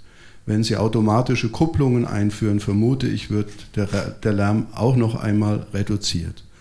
Ich glaube, mit dem muss man auch argumentieren. Man muss es wahrscheinlich auch messen, genauso wie man es am Flughafen macht, damit man belastbare Grundlagen hat. Und ähm, ich könnte mir vorstellen, wenn es genau in die andere Richtung ging, was ja beim Flughafen auch diskutiert wurde, nehmen wir an, der Lärm würde massiv zunehmen im Rangierbahnhof, dann würde eingegriffen, ja, um die negativen Wirkungen äh, in den Griff zu bekommen. Und mein Votum ist eigentlich, dass wir die Chancen, die aus dem technologischen Wandel existieren, dass wir die eben auch ausnutzen und ähm, uns fragen, wie können wir sie vielleicht noch unterstützen. Da spielt hinein das Zweite, ja, die Barrierewirkung äh, der, des Rangierbahnhofes in einem weiteren Schritt zu reduzieren. Es gibt eine Brücke, man kann sich aber noch weiteres vorstellen. Wenn die Überdeckung an der richtigen Stelle kommt, kann es vielleicht auch noch zur Reduktion des Lärms beitragen. Und so kann man sich schrittweise über die Jahre und Jahrzehnte, muss man in dem Zusammenhängen sagen, in einen Zustand bewegen, der am Ende äh, einer ist, wo man sagen kann, wir haben jetzt den Rangierbahnhof besser ins Limmertal integriert, als er vielleicht jetzt noch äh, integriert ist. Und wenn sich darüber hinaus Flächenreduktionsmöglichkeiten ergeben, weil beispielsweise äh, das Zukunftsmodell Wagenladungsverkehr vielleicht doch nicht so zukunftsträchtig ist, wie man es jetzt meint, dann haben wir, wenn man so will, eine Siedlungsflächenreserve im mittelfristigen und langfristigen zeitlichen Horizont.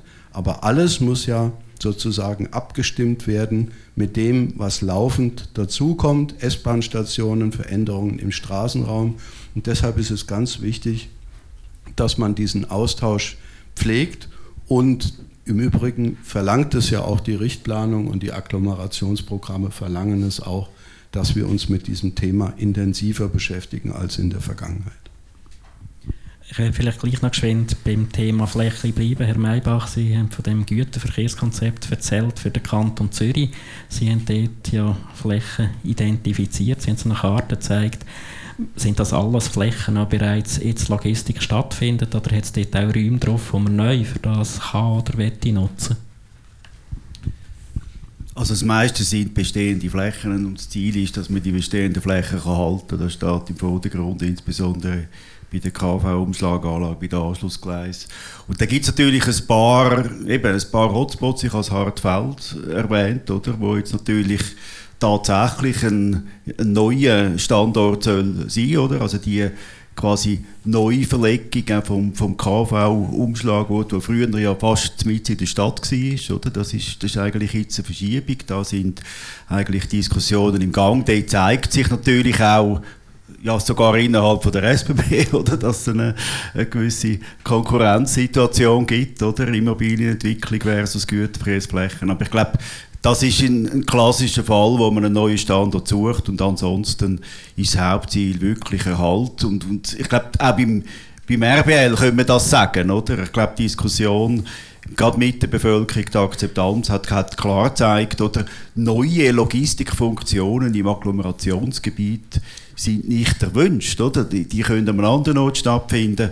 Und ich glaube, Flug, Flughafen-Analogie finde ich gut, oder? Also es ist tatsächlich so, oder? Man hat, man hat ja auch uns immer gefragt, wieso braucht Zürich so viele Transferpassagiere, oder? Wo da eigentlich über Zürich fliegen, nur damit Zürich, Zürich besser funktioniert, oder? Im, im Grossraum effizient, aber lokal äh, gibt es einfach Grenzen. Und ich glaube, genau die gleichen Grenzen sind auch da in dem Güter- und Logistikkonzept eigentlich so vorgesehen.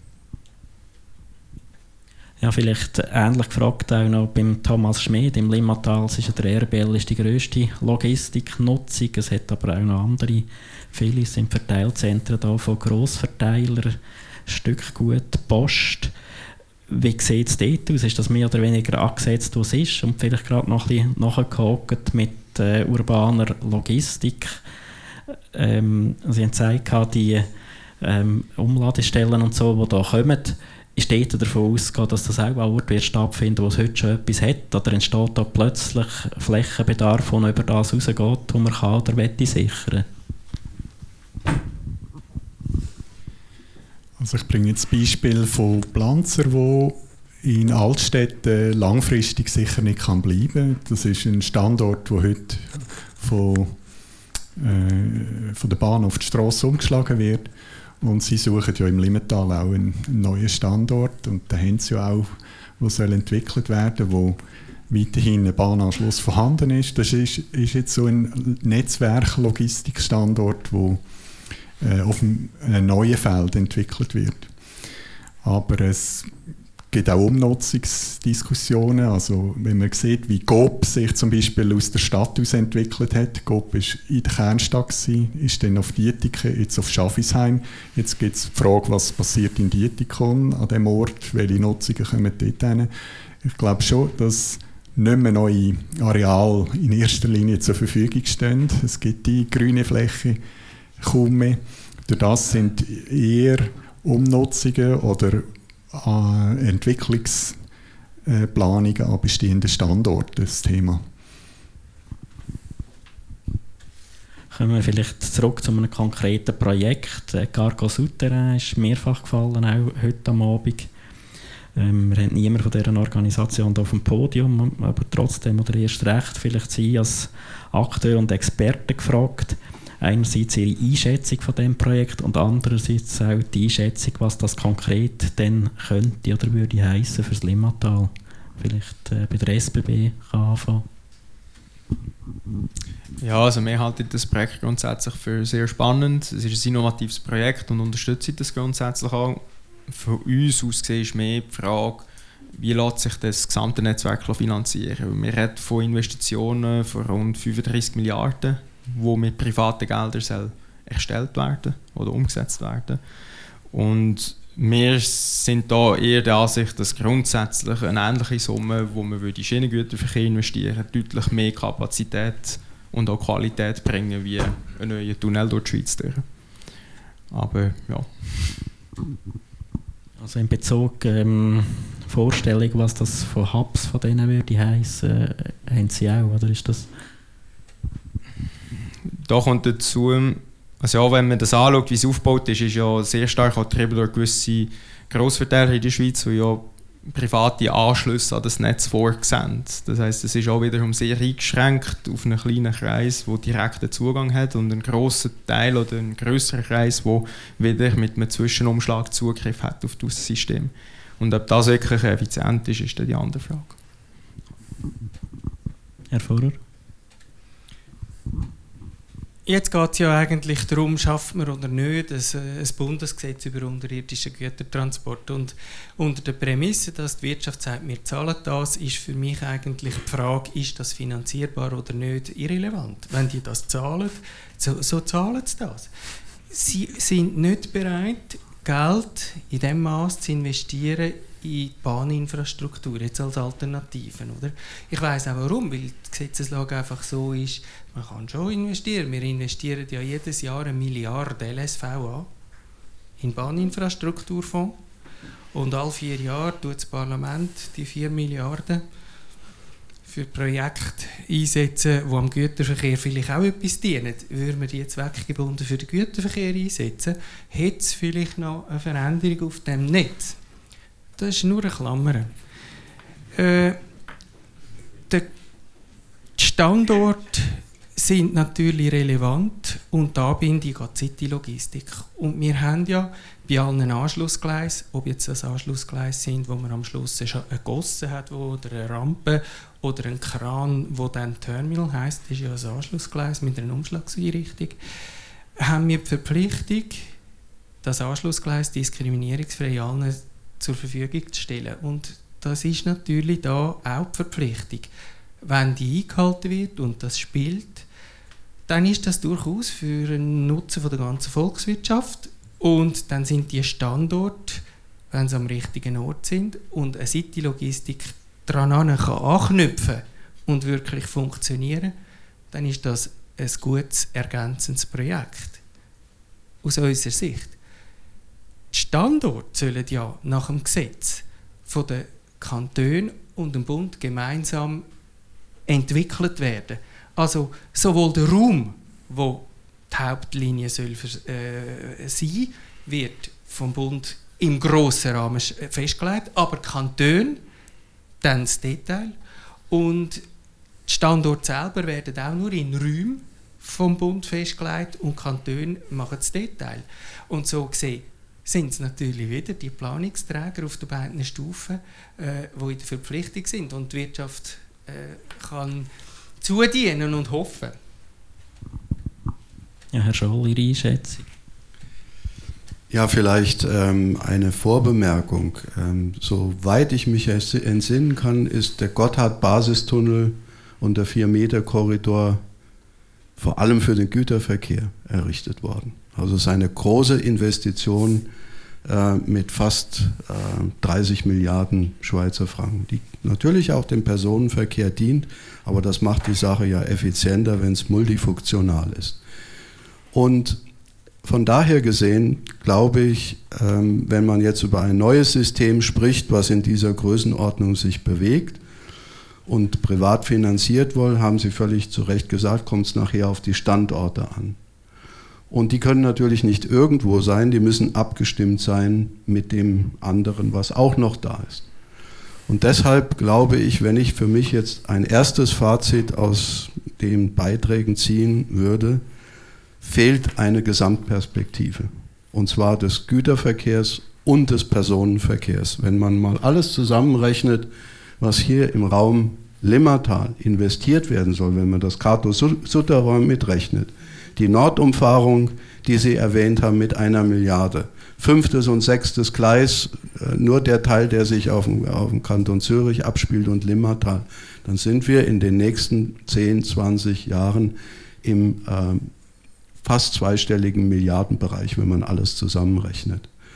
Und das bedeutet, man muss es mal zusammen als Gesamtperspektive sehen und die möglichen Synergien, die es gibt, aber auch die möglichen ähm, äh, Risiken, die man versuchen muss zu minimieren.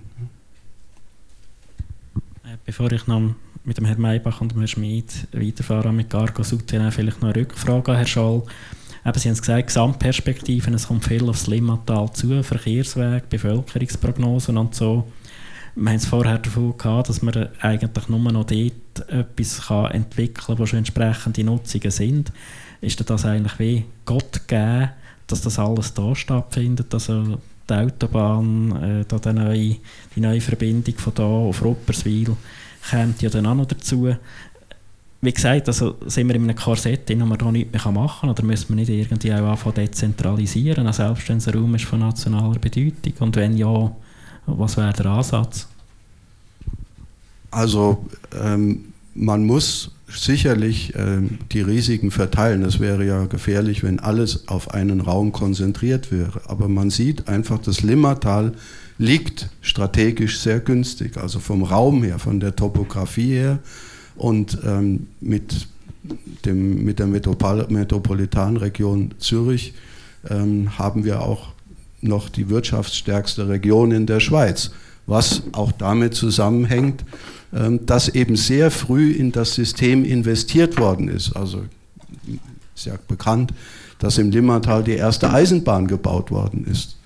Und das sind Standortfaktoren, die sukzessive dazu geführt haben, dass der Raum immer attraktiver geworden ist, auch die Wertschöpfung natürlich zugenommen hat, mehr Menschen gekommen sind und so weiter und so fort.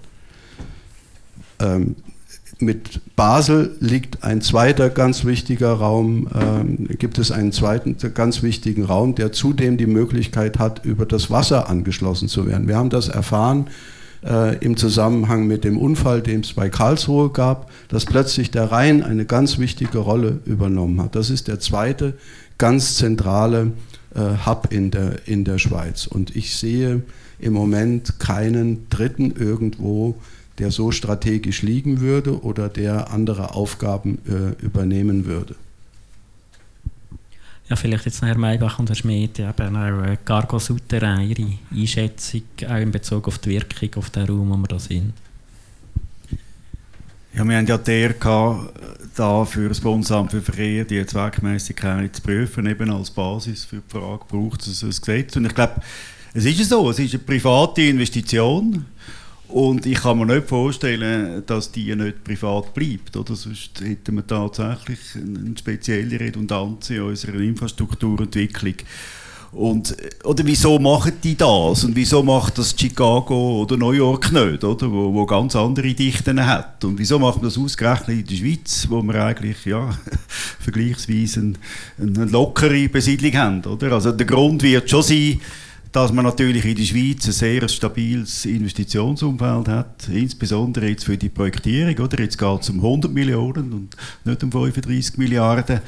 Und von dem her meinte ich auch, es ist, ein, es ist ein spannendes Konzept, aber wenn dann das irgendwo rauskommt, was, was die von, mit diesen 100 Millionen da eigentlich dann wirklich investieren wollen, dann werden die Forderungen stellen oder? Forderungen an ein Regulativ, wo dann eben A, wirklich dazu führt, dass die Hubs relativ schnell erstellt werden oder? Und das sind auch Hubs, wo, wo das Cargo-Souterrain-System im Siedlungsraum braucht. Ich bin dann gespannt, ob die Planungsbehörden da so würden für sie machen. Oder eben die, die ganze Infrastrukturpolitik, Straße, Schiene, die kommt durcheinander.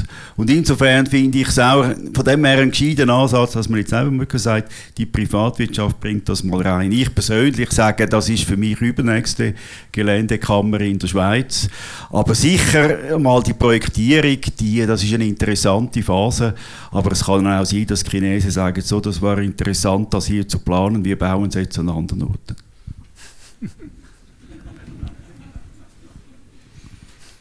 Gut, ähm, System hat interessante Aspekte und vor allem adressiert es eine Entwicklung, die man ja beobachtet in der ganzen Wirtschaft und im Handel. Das, Lean-Management, das Just-in-Time-Management, der Güterstruktureffekt. Die Sendungen werden immer kleiner und das System reagiert in dem Sinne mal auf die Automatisierung aus den Verteilzentren, die vorgesetzt wird in diesen, diesen bisherigen Tunnel und den äh, automatischen Fahrzeugen. Also es adressiert aus meiner Sicht eine relevante Digitalisierungsentwicklung. Von dort her würde ich das als äh, relevant beurteilen. Und als weiterer Punkt, denke ich, sind doch namhafte Schweizer Akteure, die dahinter stecken. Und dort äh, stelle ich mir immer die Frage, wieso?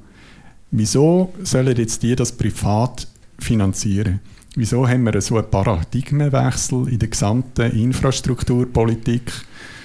Ich denke, der Schienengüterverkehr macht heute auch nicht mehr alles, sondern er hat seine spezifische Eigenheit in der Massenguttransport. Und da kommen wir in einen Wechsel rein, in, den, in, in unseren Vorstellungen, wer was führt. Und das geht mir auch noch nicht so ganz in den Kopf rein, dass wir eigentlich jetzt ähm, sagt, die grosse Infrastruktur ist privat. es hat sehr viele Vorteile, wenn sie privat kann gestemmt werden. Da haben wir nicht so Diskussionen wie im Gateway jetzt in Limit, im Basel Nord, wo es um Subventionen geht, wo um Wettbewerbsfragen gekämpft wird, wer ist da der Betreiber und so weiter. Das sind Vorteile, denke ich, wenn man privat weitergeht in diesen Systemsachen. Aber letztendlich entscheidet sich die Realisierbarkeit, denke ich, auch über Tabs und Standorte, wo das die äh, Löcher werden sein oder wo das man unten raufkommt und wie das eingebunden wird in die ganzen Planungen. Und in Bezug auf das Limmental, denke ich, gibt es da zahlreiche Standorte, die natürlich interessant sind, äh, können abgebunden zu werden. Gut, dann möchte ich sagen, ähm, tun wir mal den Fächer auf äh, zu Ihnen im Saal. Das ist ein bisschen schwierig für mich. Ähm, wir sitzen so im Rampenlicht. ich, ich sehe nichts. Wir können es so machen, dass ich äh, zu Ihnen abkomme und das Mikrofon dann gerade weitergebe. Ah, okay. Gut, jetzt Fragen, die auf der Zunge brennen.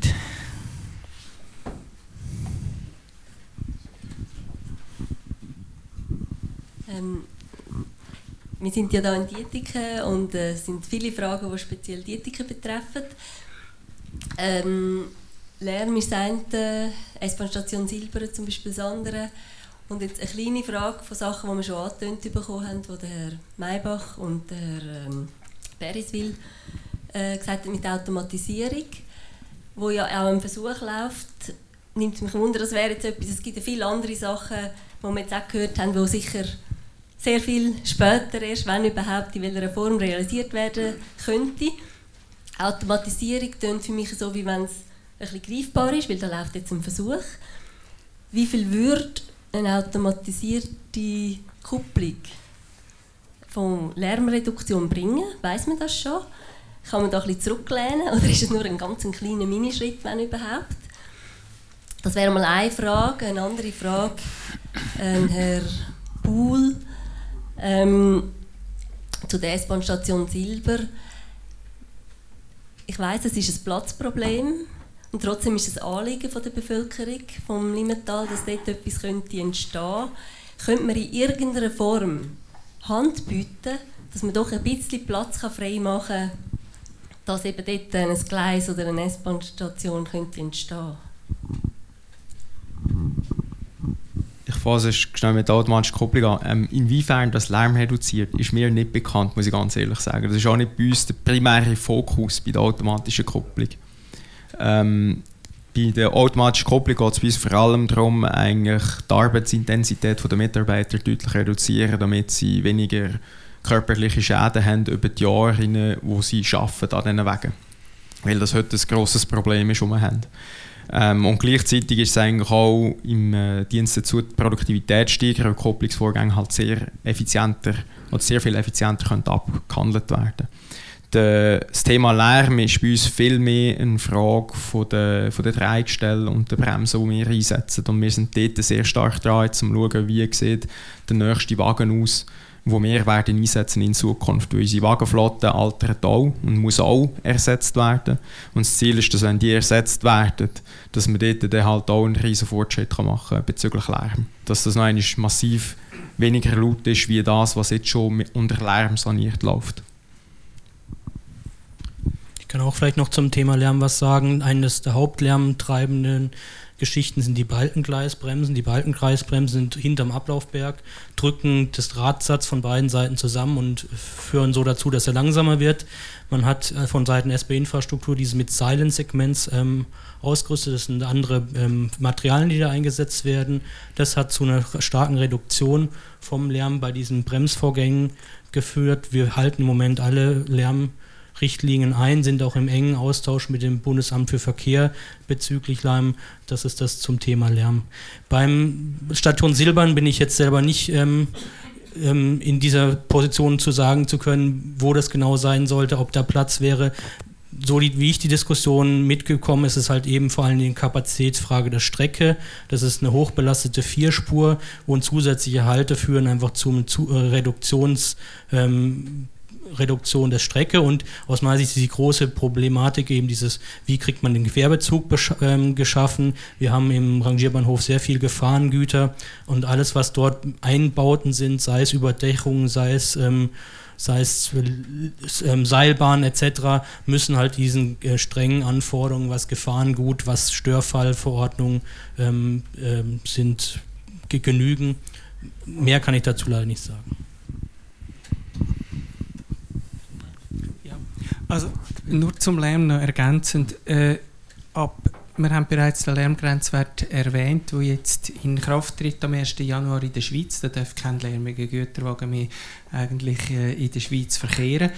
Äh, in äh, Deutschland sind Güterwagen auf Dezember 2020 lärmsaniert. Äh, das heißt, dann können selbst die, die jetzt im 20 noch nicht umgebaut sind, dann auch wieder in die Schweiz.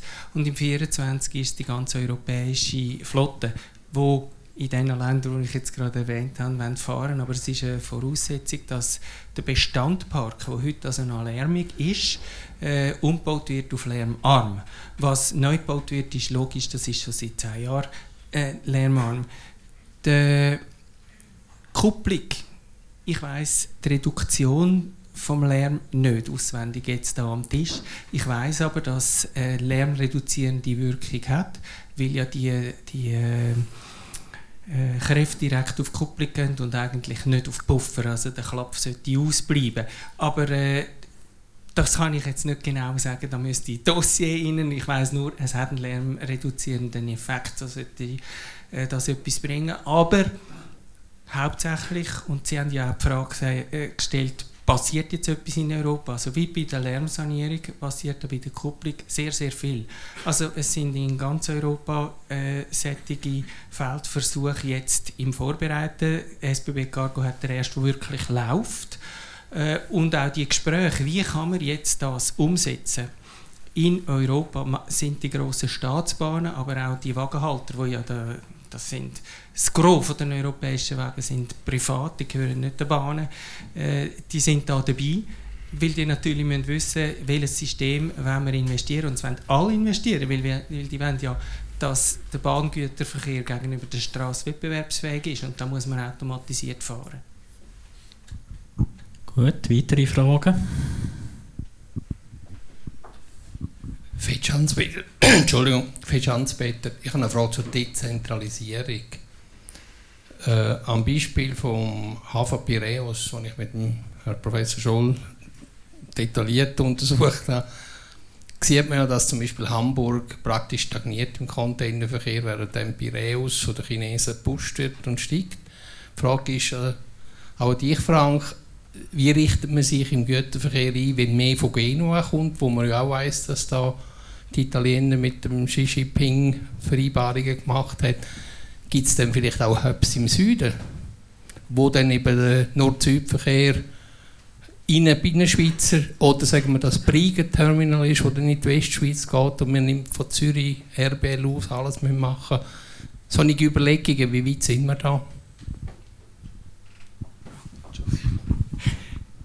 Äh, es gibt ja die, die, die, neue Gesetzesvorlage über, über äh, die Häfen in Italien, die ist vor zwei Jahren in Kraft getreten.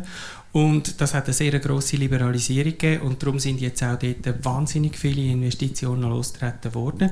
Also Genua, all die, die Mittelmeerhäfen, äh, Triest, Koper, äh, die haben grosse Investitionen vor. Die wollen äh, Verkehr vom Süden anziehen auf Europa und Konkurrenz machen zu den Nordhäfen. Das ist klar. Äh, wir haben NEAT, die funktioniert von beiden Seiten als, als äh, das ist, ist der, der europäische Korridor. Jetzt ist die Frage, wo findet eine, eine, Gateway-Funktion statt? Das ist deine Frage.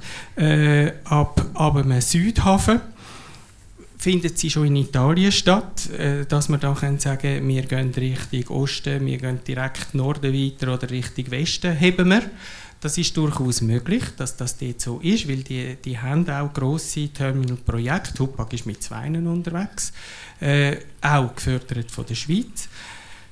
da gibt es sehr einen Haufen Überlegungen, weil, weil Italien, die, die Hafenpolitik, die sieht jetzt anders aus und damit natürlich auch Terminalpolitik in der Po-Ebene, und zwar sowohl im Osten als auch im, äh, im Westen. Äh, und, und dann werden wir rasch sehen, was dann alles äh, brennerseitig Schweiz oder äh, über den französischen Übergang äh, weitergeht vom Süden in das äh, ganze Europa hinein. Da, da, das gibt eine Veränderung, die greift jetzt nicht heute und morgen, oder? aber das gibt eine Veränderung. Und das würde dann an einer Gateway Limatal-Idee gegenhalten. Oder? Weil wenn dann äh, die Verkehrsflüsse mehr von Süden kommen, dann werden die ihre, ihre Richtung, äh, sagen wir jetzt mal Richtung Genf, äh, vermutlich äh, eher über äh, Lötschberg und direkt Drohnen suchen, als auf Zürich kehren. Oder? Und Nordverkehr hätte dann vielleicht ein, ein drosseltes Wachstum, aber die haben auch ein Wachstum, das findet ja schon bereits statt.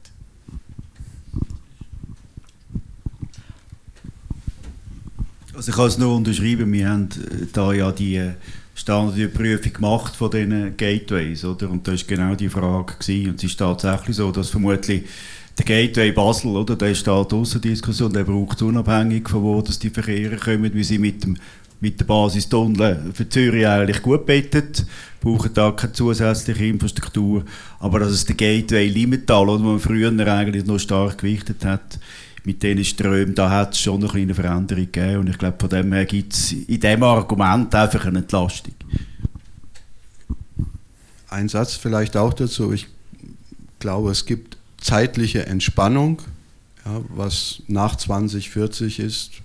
Das wissen wir noch nicht so genau, weil ja die Zulaufstrecken von Deutschland zum Gotthard erst 2040 frühestens fertig sein würden. Die sollten zur Eröffnung des Gotthards fertig sein. Und das bedeutet auch, es gibt Entspannung zwischen Güter- und Personenverkehr. Aber es heißt nicht Entspannung im Bereich Planen, ja, sondern ganz im Gegenteil, die Zeit nutzen. Stichwort ist äh, neue Juraquerung und ist das ganze Thema eben auch die Zukunft äh, der Rangierentwicklung zu beobachten und die Konsequenzen dann für Zürich daraus ziehen. Wir können, glaube ich, jetzt äh, genauso wenig wie wir abschätzen können, wie sich der Flugverkehr in 20 Jahren entwickelt haben wird, können wir das für den Güterverkehr eigentlich auch nicht. Das ist ein Blick in die Glaskugel. Ja, Wenn es große wirtschaftliche Krisen gibt, kann die Situation ganz, ganz anders aussehen, als sie sich in den letzten Jahren und Jahrzehnten dargestellt hat. Aber wir müssen auf alles vorbereitet sein und deshalb gibt es aus meiner Sicht in Bezug auf Planung überhaupt keine Entspannung. Im Gegenteil, es fehlt die Gesamtsicht aus meiner Sicht. Gut, man hätte noch Zeit für eine Frage.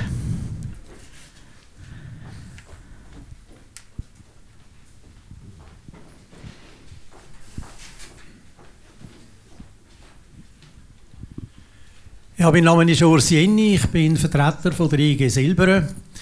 Äh, wir haben jetzt immer von der Gesamtzunahme geredet im Güterverkehr, aber äh, Sie haben sehr gut gesagt, dass es ja Gesamtbetrachtungen sollten sein und eben auch im Personenverkehr gibt es sehr viel Zunahme.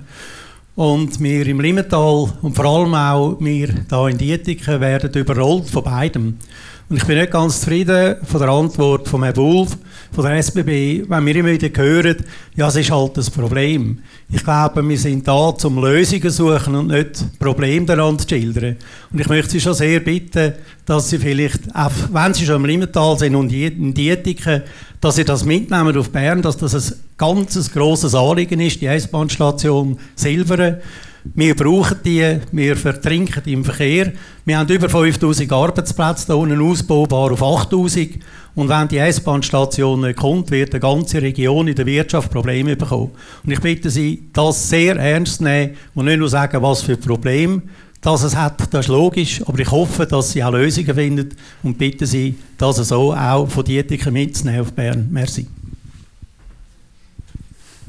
Also ich nehme das gerne mit. Ähm, wir sind intensiv an diesem Thema zu planen.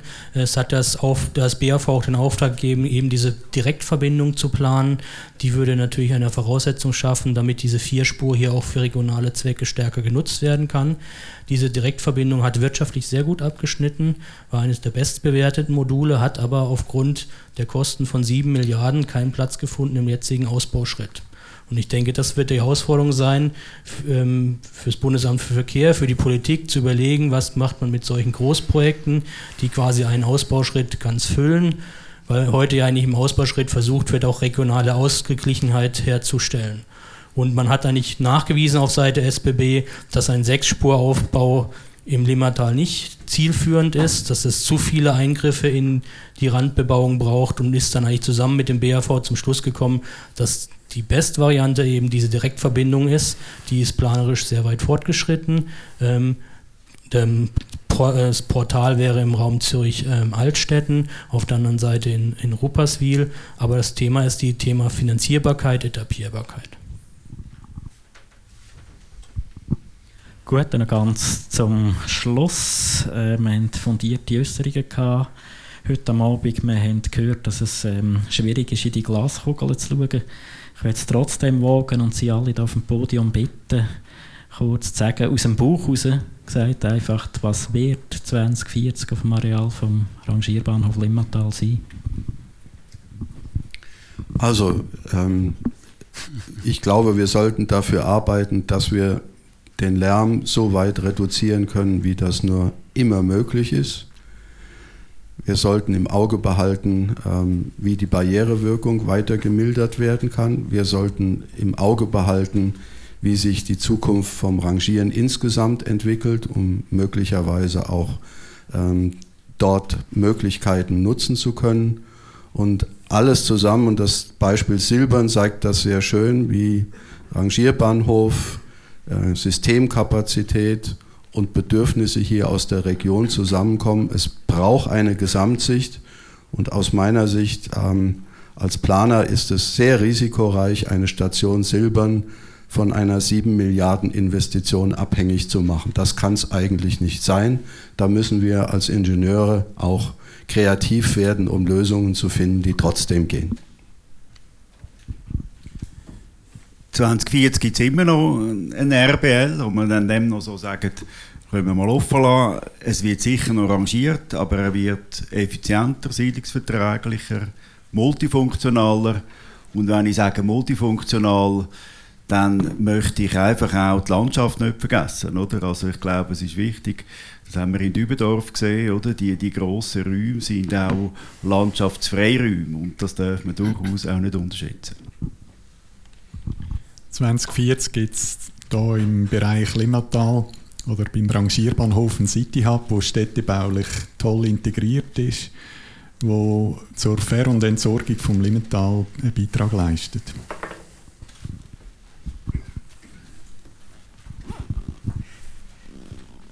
Also wenn ich sehe, wie schnell aus der eigen trassierten Buslinie die Limmatalbahn geworden ist und schon gebaut ist, also ein schöner Bit, kann ich mir durchaus vorstellen, dass der viel effizientere und bessere genutzte Rangierbahnhof auch teils äh, überdacht ist, Veränderungen hat in der Höhe. Dort hat es ja kein Flugzeug, das Luft, den Luftraum benutzen Dort äh, kann man, wenn man die Mittel aufwerfen und, und findet, das ist jetzt planerisch das, was gut tut, dann äh, kann ich mir so etwas vorstellen. Ich finde es nicht eine absurde Idee, überhaupt nicht. Äh, ich finde es, das muss man anschauen. Also ich denke, 2040 wird es immer noch einen Rangierbahnhof im Mattal geben. Ähm, wir werden alles daran setzen, dass es lärmarmer wird sein künftig. Ähm, das Ziel muss aber auch sein, dass man das noch besser integriert in die Ver- und Entsorgung vom urbanen Raum von Zürich, also mittels Anbindung an andere Verkehrsträger, dass es nicht nur eine nationale Dreischeibe ist, sondern eigentlich die Lokalbedeutung noch weiter gesteigert wird. Also ich denke auch, dass RBL weiterhin noch eine wichtige Rolle als nationale Drehscheibe haben wird. Ähm, wir sind als SBB offen für solche Themen. Wir haben halt klare Aufträge, was wir jetzt in den nächsten 10, 20, 30 Jahren machen sollen. Das sind eben diese langen Planungshorizonte, die wir haben. Aktuell ähm, sanieren wir jetzt wieder die Gleisbremsen. Das würde bedeuten, dass es wieder äh, 25 Jahre auch, auch, hält. Also diese Anlage wird ständig überarbeitet, ständig reinvestiert. Ähm, von daher sind aus meiner Sicht so Brüche, die ähm, sehr rabiat sind, halt sehr schwierig auch nachzuvollziehen als Infrastruktur. Ja, bestens, vielen Dank. Dann danke ich Ihnen, Publikum, für die Aufmerksamkeit und Ihnen auf dem Podium für die Beteiligung. Ich gebe zurück an Peter Wolf. Ja.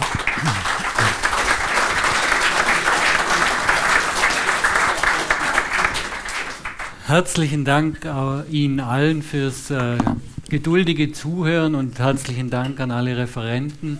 Ich komme gleich noch drauf. Wir haben äh, viel gehört. Es ist sehr komplex. Es ist auch nicht ganz einfach. Es geht von der kleinen Bremse oder Kupplung bis nach äh, Genua oder Piräus, was alles Einfluss hat auf den Rangierbahnhof.